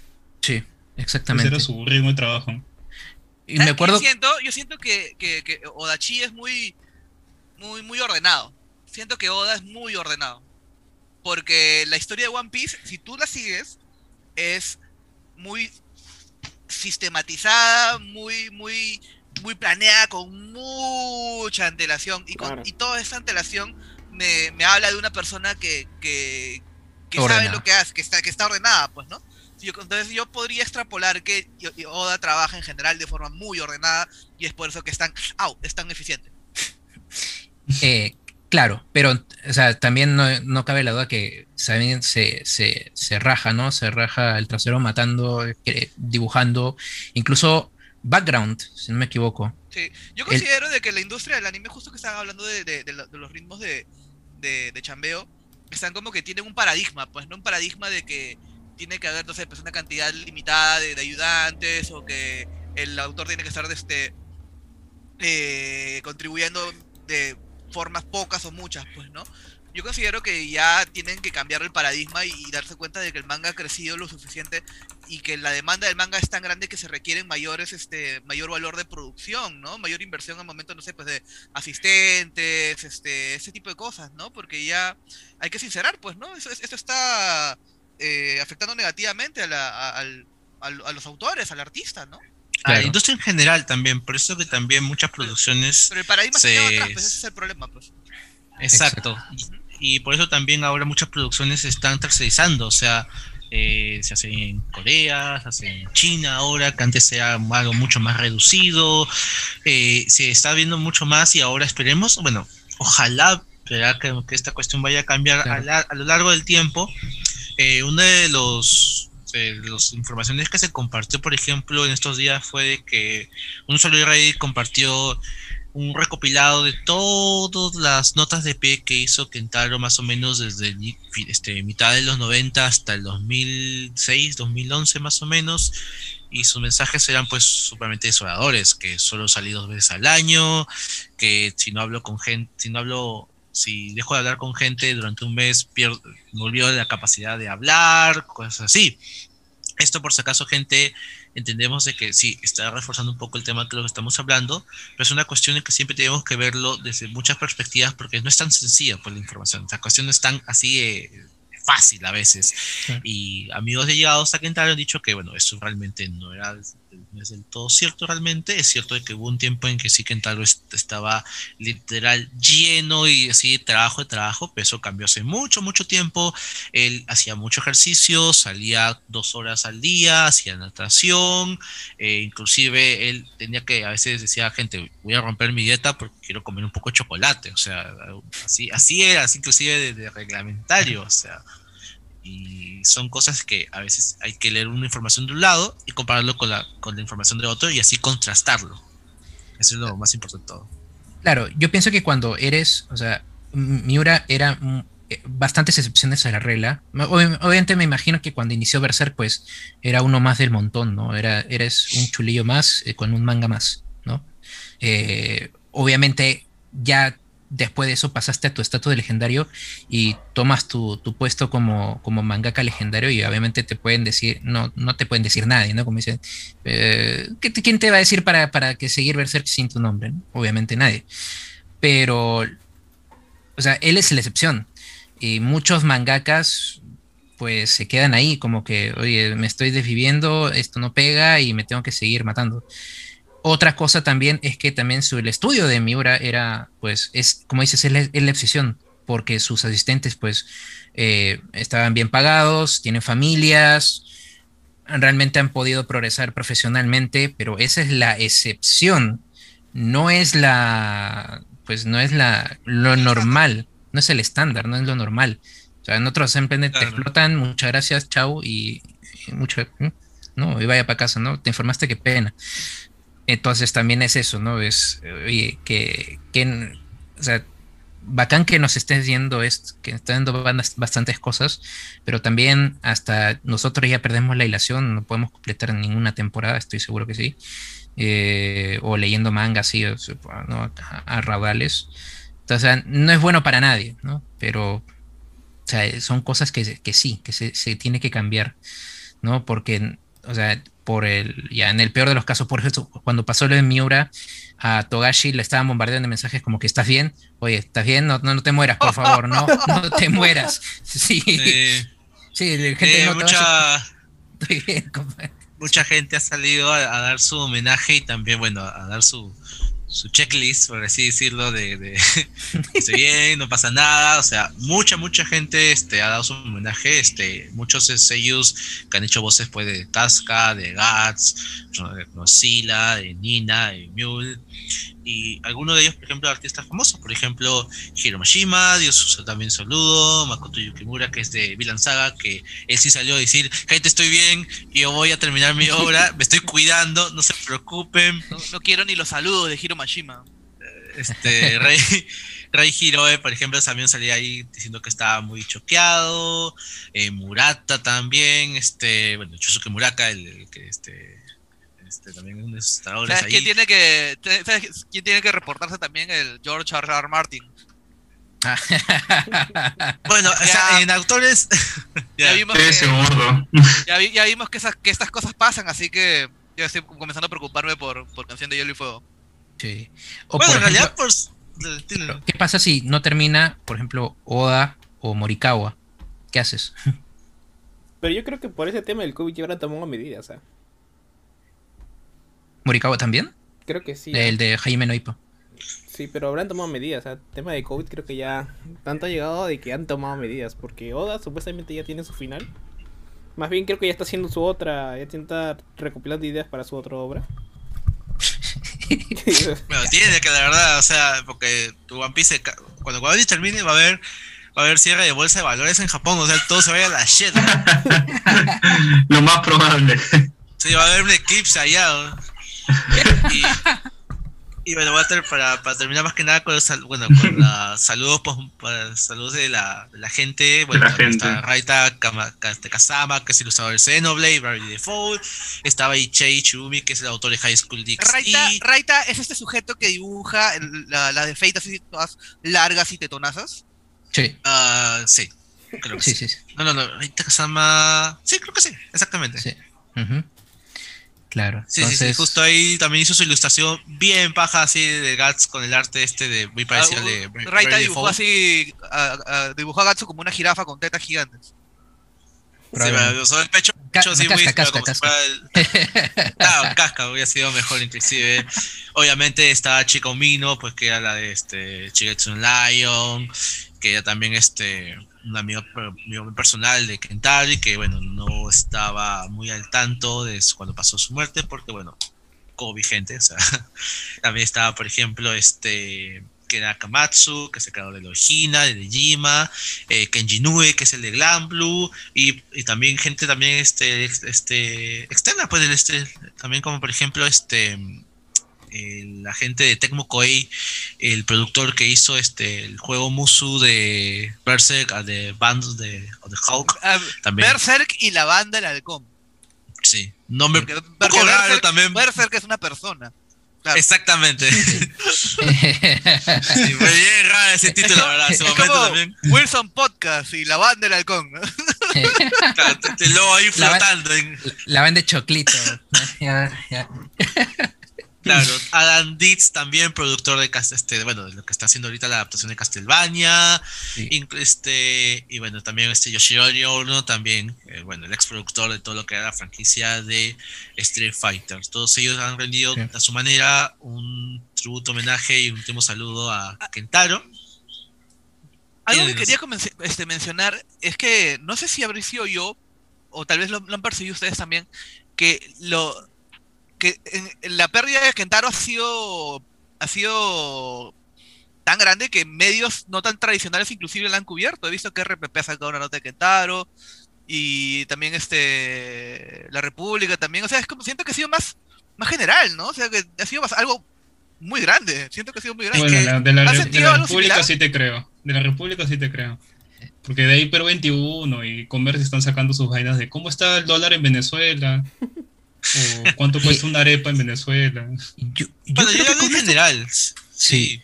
Yo creo que con esto podemos entrar en lo que es la influencia, ¿no? Porque mira, si todos medios en esto, mira cuánto ha influido Berserk.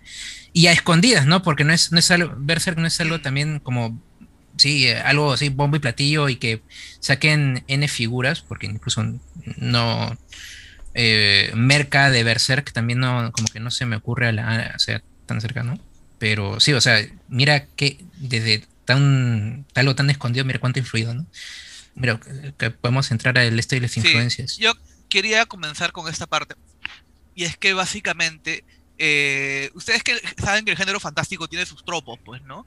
Este, el, el caballero contra el dragón, los ejércitos que chocan, la magia, los, las criaturas del bosque, los, monstruos místicos, toda esa mierda. Este, existe una mierda llamada el Dark Fantasy, que es básicamente la deconstrucción del género fantástico, del género fantasy. Y es que eh, Kentaro Miura y Berserk lo que hacen básicamente es agarrar y básicamente reinventar y, crear el, género dark fantasy como lo conocemos hoy.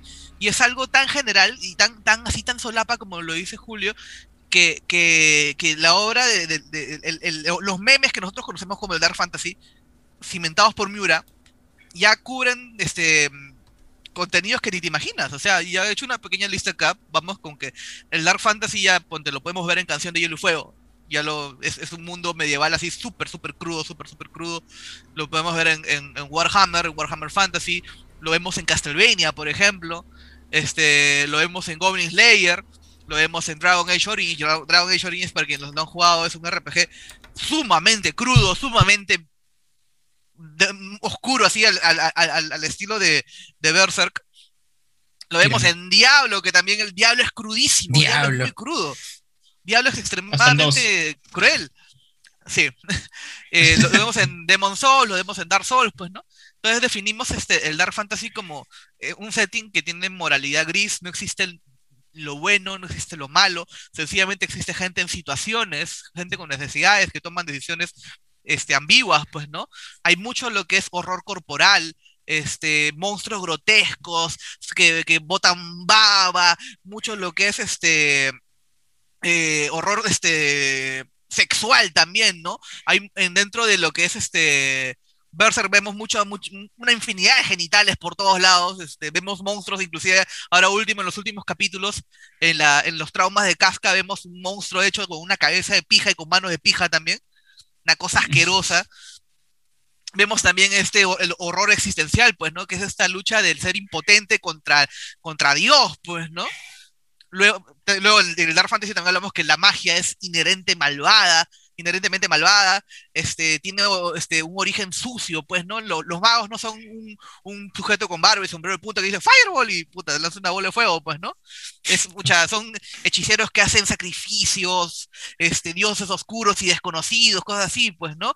De origen impío, pues, ¿no? Y sobre todo una de las este, características más importantes del Dark Fantasy y de, y de Berserk eh, como gestor de, estos tropos es que los dioses son totalmente indolentes y distantes con la humanidad. La humanidad no es nada para los dioses, este, ellos tienen sus propias, agendas y sus propios intereses. La humanidad no es nada para ellos, y a pesar de que ellos les rindan culto.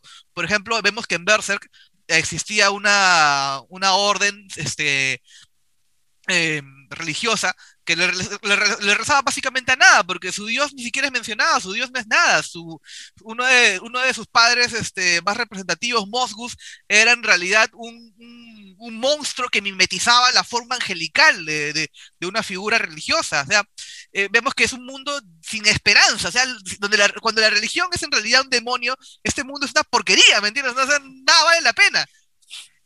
Entonces, eh, este, Berser recoge todos estos tropos y los, y los estandariza, los estandariza para crear lo que es el Dark Fantasy que conocemos hoy en casi todas las obras de ficción, pues, ¿no? Ahorita tú sabes que, pucha, eh, estamos en un momento en el cual innovar es casi, casi, casi imposible, pues, ¿no?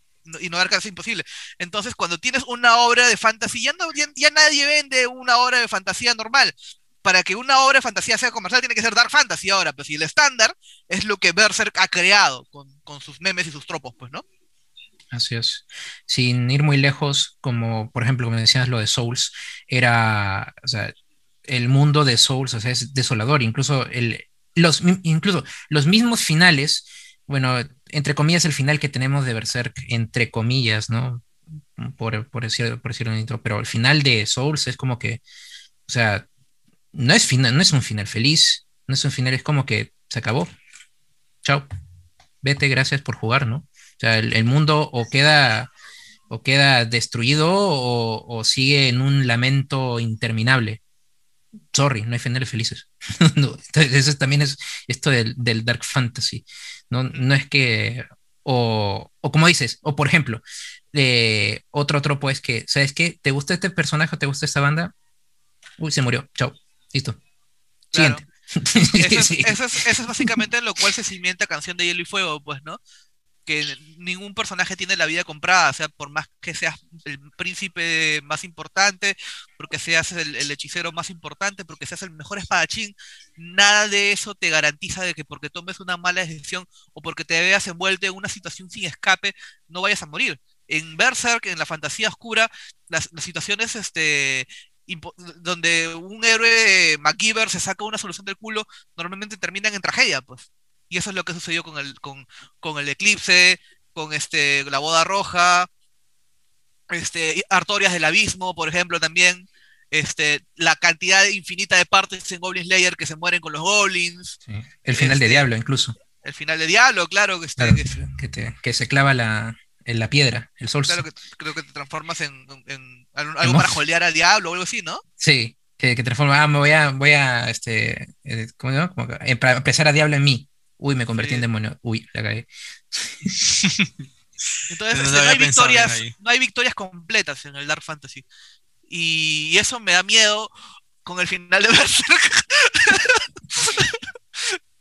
¿Cuál será la victoria amarga de Gatsu? ¿Cuál es, ¿Cuál es el precio que tendrá que pagar? O sea, como Wario, ¿no? Pero ¿a qué precio? Pues, ¿no?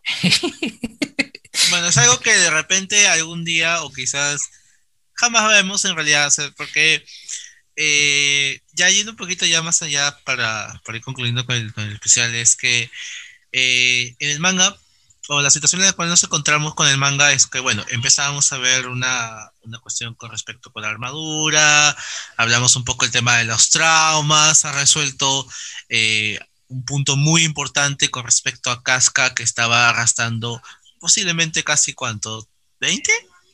15 años más o menos. O sea, 20, años de locura. 20 años, de locura. Un libro escrito por Joker, ¿no? Claro. Eh, lo más chistoso es que es una PCTC otra porque ahora tiene que liar otra vaina. Y es algo que, que digo que eh, es, es, es en sí una resolución ya. O sea, eh, ese, eh, por ejemplo, pusieron mucho esta imagen de School Night cada vez que sale y que dice que, bueno, no todos los finales pueden ser buenos. Eh, más que nada, yo lo tomo que puede acabar ahí. O sea, las cuestiones están en su sitio, las, las situaciones se dieron como tal, cada uno está viendo sus propios males porque, si bien Griffith eh, eh, ha, reencarnado ahora con, el tema del dios, del dios este persa y, el tema del supuesto hijo no nacido. Eh, ahora las cuestiones ya están yendo a sus propios lados, porque inclusive es como que Gats en un momento él dice, bueno, ¿y ahora qué hago? O sea, ¿qué, toca ahora? Eh, eh, o sea, y, en, varios, en varios puntos de, esa, ya de ese arco lo ves lo ves adulto ya, es como que dices, holy shit, ¿cuánto tiempo ha pasado ya? O sea, a, a lo ves este, cuarentón, inclusive ya lo ves este, todo, todo macizo y todo ya este, este, ya con, experiencia, pues, ya lo ves todo teacher este, a, Gats. Así que yo diría que, que continúe o no, yo creo que de alguna forma ya tenemos el final ahí. Como quieran, como, como sea. A mí sí me gustaría que termine. Que, que, que, que aunque sea se invente una conclusión. Eh, y sí, es gracioso porque, como dices, el Dark Fantasy pues se caracteriza de que justamente los finales no sean felices, pero también Berserk te da esta, como que te da esta, este pequeño luz de esperanza, ¿no? Porque dice como que la camaradería de Guts con su nueva banda del halcón, o el que lo casca, esto que sí hay un, como que puede ser de que haya un esto de esperanza, ¿no? Y quizá el, final más terrible es para nosotros, o sea, nosotros me refiero a los lectores, que simplemente el final es incierto. O sea, imagínate que, o que Berserk por A o B no siga, en el peor de los casos, ¿no? Pero, o sea, es que este, como tú, como tú ves el final, sabes que no hay, no hay nada escrito, ¿no? Entonces, eh, sigue, puede seguir la vida mala, puede seguir la vida buena, pero nadie sabe, ¿no? Entonces quizás es una conclusión también terrible para los lectores, ¿no? Porque no hay conclusión. Es, es tortuoso, es tortuoso. Es tortuoso. No hay nada. O sea, como que no, hay nada.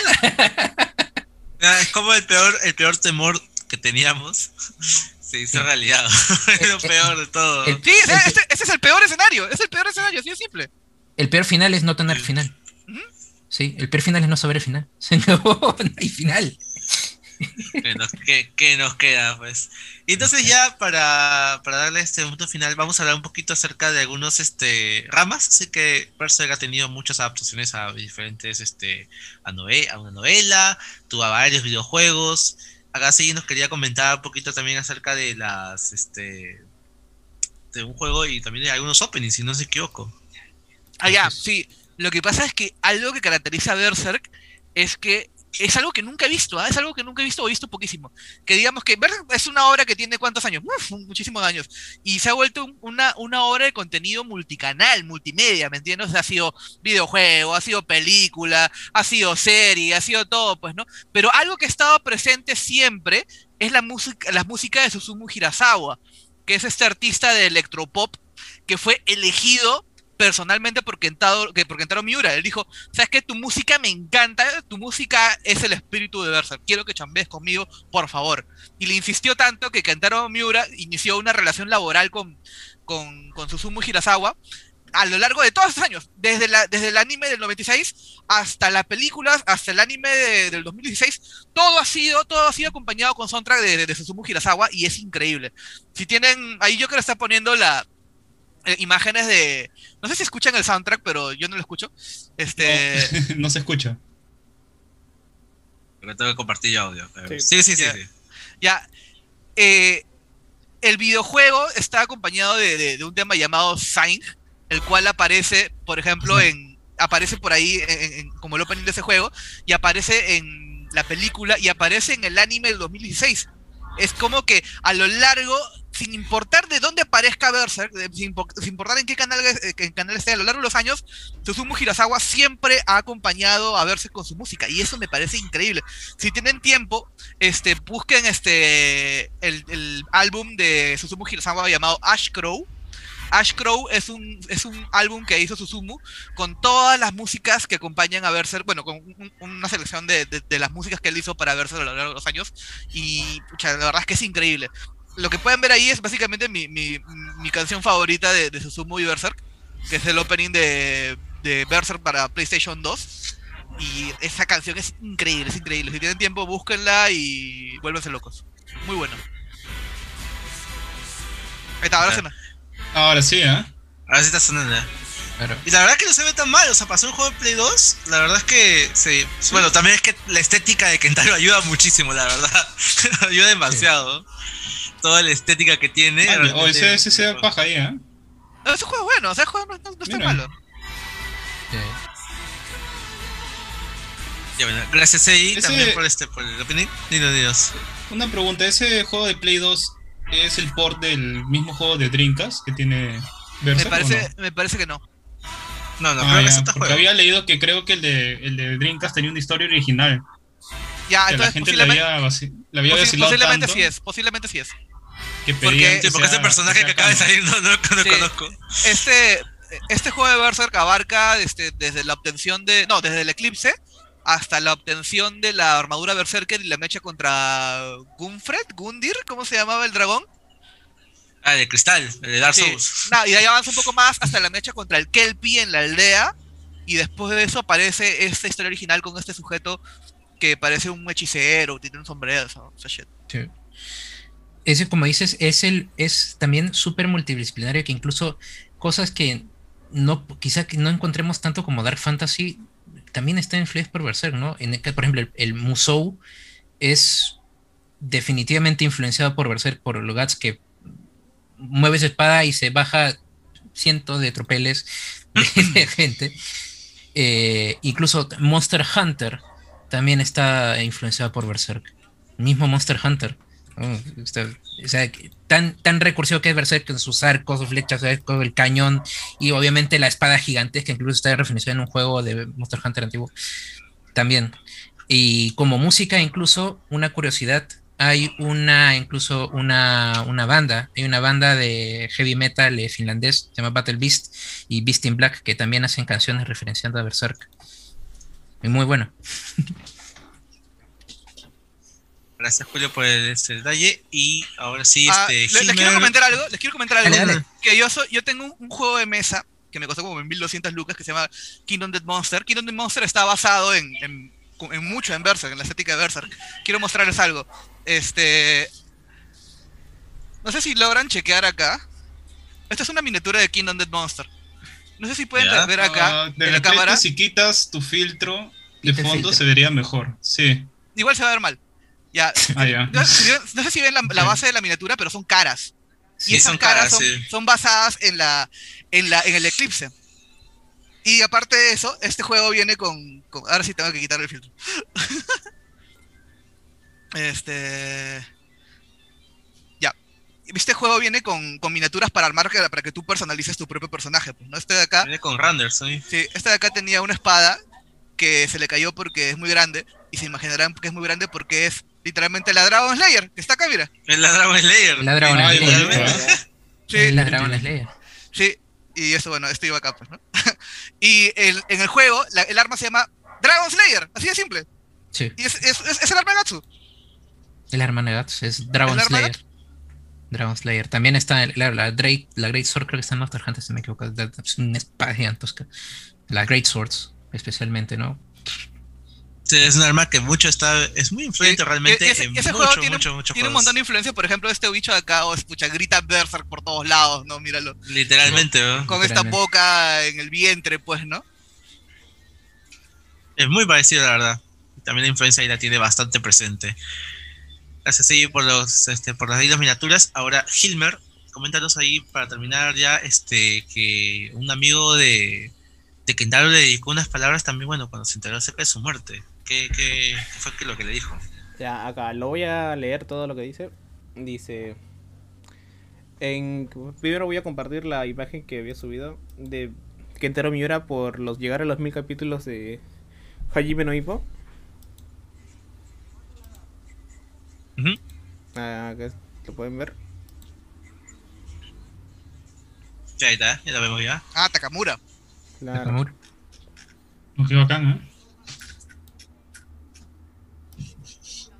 ¿Y ahí qué le dijo este Takamura? al, ver el dibujo, puta, me entró una pena, ahorita. Sí, weón. ¿Te das cuenta que tiene una, una firmita tenía de, un pack ahí al lado? No, en serio me da una pena, weón. ¿Qué tal verde? Ya, su madre. Ya, ya, no estoy, ya no estoy emocionado, ya no estoy enojado, solo estoy triste. Brutal, ¿eh? ya. Te tapa de depresión, ¿no? Ahí En la que escribió el Twitter dice... en el primer trabajo en la, en la revista semanal no teníamos personal y él vino a ayudarme. Él tenía 18 años y yo 19. Era un estudiante en el club de arte de mi universidad que vino después de una conferencia con un cuaderno de bocetos en la mano. No sabía qué tan bien podía dibujar, así que le mostré algo de mi propio arte y le pedí que, que lo copiara. Me sorprendieron los resultados. Su edad desmentía por completo su talento. Después de que me dibujó algunas cosas, ya me sentía atraído por él. creo, creo que no se está viendo la imagen en, en el Yo sí. Yo sí la veo. ¿Sí? ¿Se ve? No, el stream, la, la imagen está totalmente negro. Ajá. Mm, a ver, a ver. Sí, en el streaming no se ve. What? ¿Qué pasó? Una pantalla negra se ve. A ver, espera, espera, espera. Negro total. Comencé el eclipse. Hago de eclipse entero ahorita. ¿no? No, no puedo tomar. Ya fue, ya no lo voy a compartir, ya fue. A ver, pásamelo, o sea, pásamelo y yo lo comparto a ver si puedo. Pásame el enlace y compártelo. Mientras que lo vas contando, andas pasándome el enlace para Sí, sí, compartirlo. sí, ahora sí, ahora sí. Lo paso por el chat. Continúa, Gilmer, continúa. Ya, para ahí. ¿Dónde está? ¿Dónde está? ¿Dónde está? ¿Dónde me quedé? Espérate, ¿dónde me quedé? Estoy buscando. Quedaste en que, en que George estaba atraído sexualmente por. Ah, ya. Ah, ya. Su edad me desmentía por completo su talento. Después de que me dibujó algunas cosas, ya me sentí atraído por él. Todavía éramos jóvenes en ese entonces y nos tomamos el tiempo para charlar sobre el manga.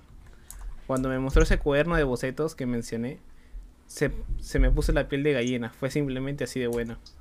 Había imágenes de una hada, una especie de marca y un guerrero con una espada gigante. Más tarde conocido como Pok y Gas. Ah, su arte dibu- dibujado con lápiz grueso abrumaba los sentidos. Cuando le pregunté qué era, respondió solo algunas cosas en mi cabeza, algo que quería poner esfuerzo en el dibujo. ¿Cuánto tiempo había estado sentado en estos? Berserk ya existía incluso en, esos, en, esos en, en ese entonces. Pasaron los meses y mi serie Hajime no próximamente, aproximadamente al mismo tiempo también se seri- seri- serializó y se publicó Berserk. Escuché que fue una lucha para él, pero también estaba seguro de algo. Había comenzado un manga verdaderamente fantástico. Fue la serie en la que Kentara había puesto su corazón y alma que dibujó en sus propios términos. Estaba seguro que el público quería tan cautivado por suerte como yo. Por su exquisito talento artístico y fervor no tengo nada más que respeto por la pura energía que se utilizó en cada capítulo. Es el final de mi historia. Nada más, ahí quedó. Se ha puesto, dicen por ahí que se ha puesto tanto, le ha chocado fuerte de que no está confirmado esto, de que se ha encerrado y de que no ha comido por un día. No se sabe si es Ah, verdad. Que no quiere salir. Que no quiere salir de se encerrado. No sé si será cierto esto, pero ¿Quién? ¿George? no, Morikawa. George Morikawa. Morikawa. Eh, sí. Morikawa. O sea, Morikawa no ha comido. ¿Qué es? No, sí, no está tan apenado que Ah. no ha salido y que no. Está muy apenado por el tema. Bueno, se entiende en realidad, la verdad. Esperemos que ya de pueda este, Sí. asimilar la noticia como, como muchos de nosotros.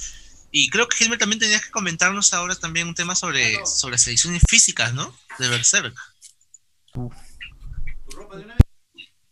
Es algo que también muchos cotizan y también muchos este, comparan, porque si hablamos de que cuántas editoriales han publicado Berserk a lo largo del tiempo, hay bastantes, no solo está Dark Horse, también están inclusive ediciones este, Sí, este, ediciones- cuando pasó todo esto de, de Miura, este, vi que, que los precios, tanto la gente que vendía de- por otra, no vendía de forma, que se traía los, lo- los mangas, le empezaron a vender en sobreprecio, tanto llegar a ver a el, el máximo Berserk, que sería la versión Kansen, van a 90 soles, 80 soles.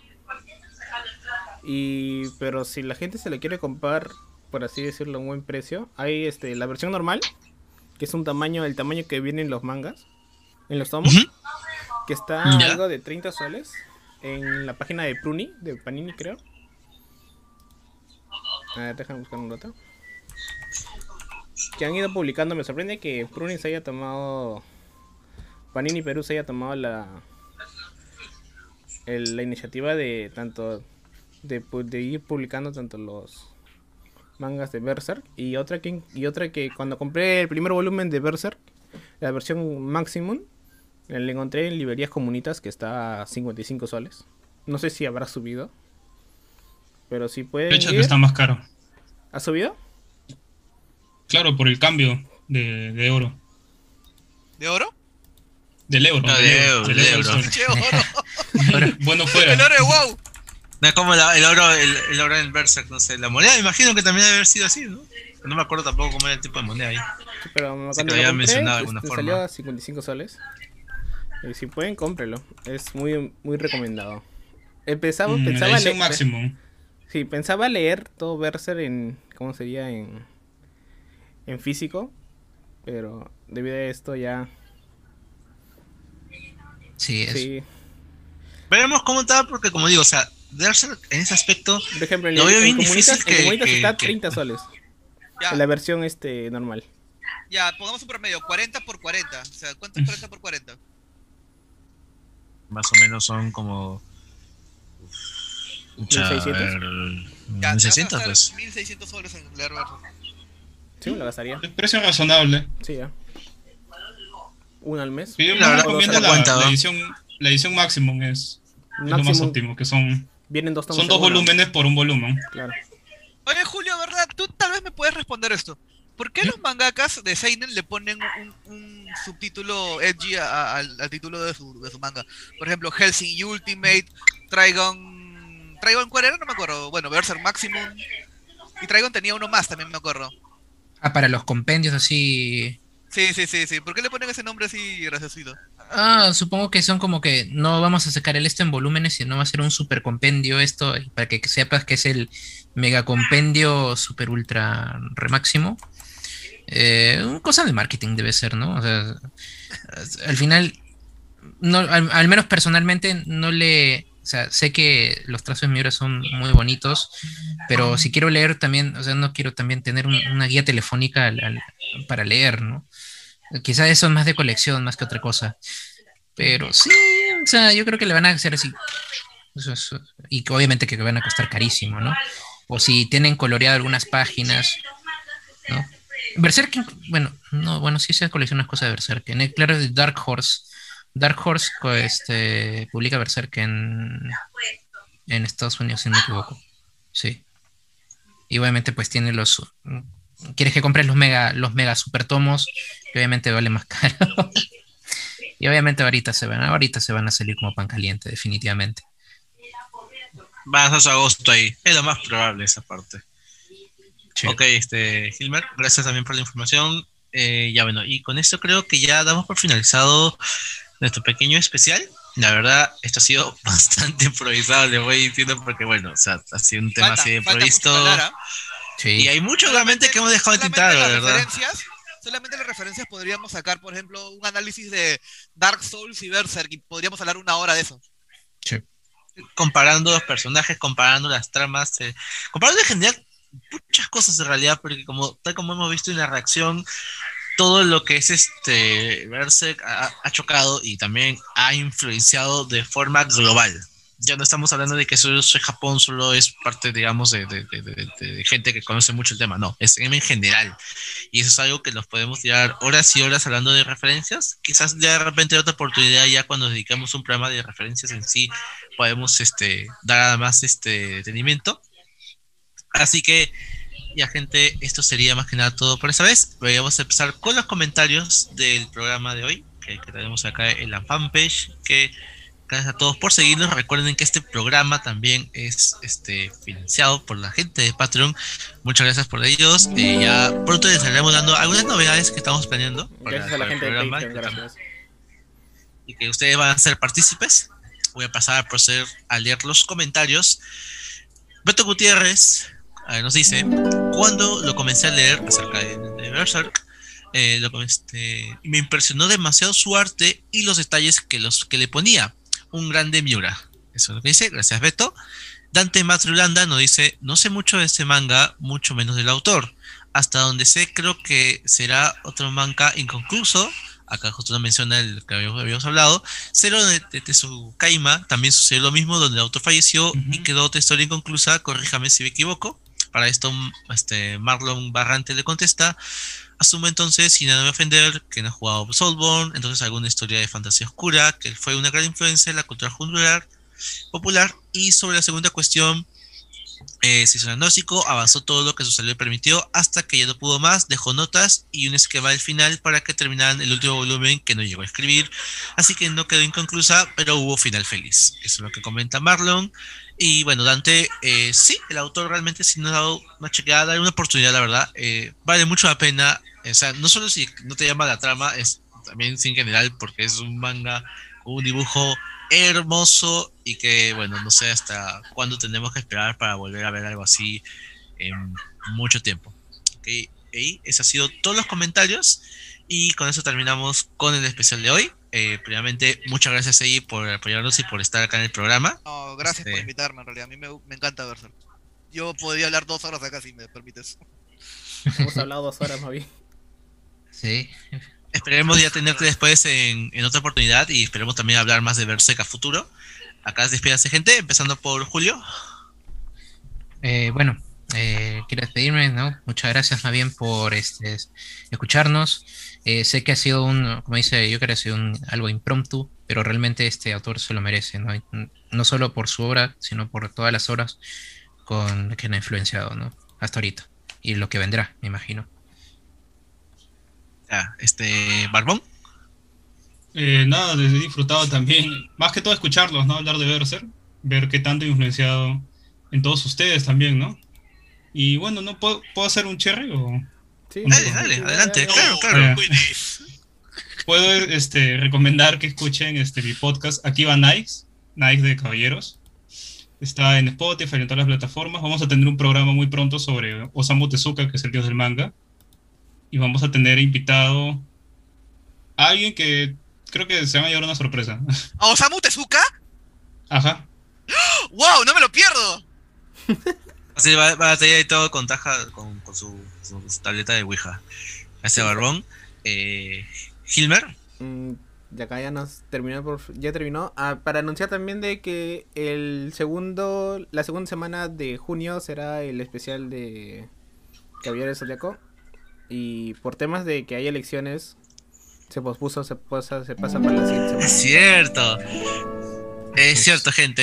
Eh, bueno, como verán, o sea, saben, el programa es bisemanal, pero justo la semana, o sea, de este, el, domingo que viene, no este que viene, sino el otro, son las elecciones. Así que pensábamos ponerlo para el sábado, pero creo que la gente va a estar muy preocupada y también bastante concentrada con las elecciones. Así que lo hemos movido para eh, más o menos ya que vendría a ser este el 12 de junio. Así que ya, gente, este, ese será, no, no, perdón, el 13, el 13, de junio. Así que ya. Así que, gente, estén atentos y ya nos estaremos esperando para el especial de Sencilla, que yo sé que mucha gente sí está esperando con muchas ganas. Así es. Y bueno, gente, eso ha sido todo por el día. Eh, espero que les haya gustado. Espero que les haya gustado también todo lo que hemos comentado acerca de Kentaro y también acerca de su, su magnum opus. Y espero que también den una oportunidad. Y si no, bueno, escuchen el podcast, coméntenlo, denle like y ya saben todo lo que agarra así. Ok, casi despide Joker. Eh, ¿Alguien más para despedirse? Yo soy Sei, chao. Hasta luego. chao. chao, chao. Cuídense. Chao. Ok, gente, cuídense, nos vemos. No intenten salir, si tengan que salir, saquen su espada de 30 metros y nos vemos hasta la próxima. Chao, gente, cuídense. Hasta luego. Chao, chao. Chao, chao.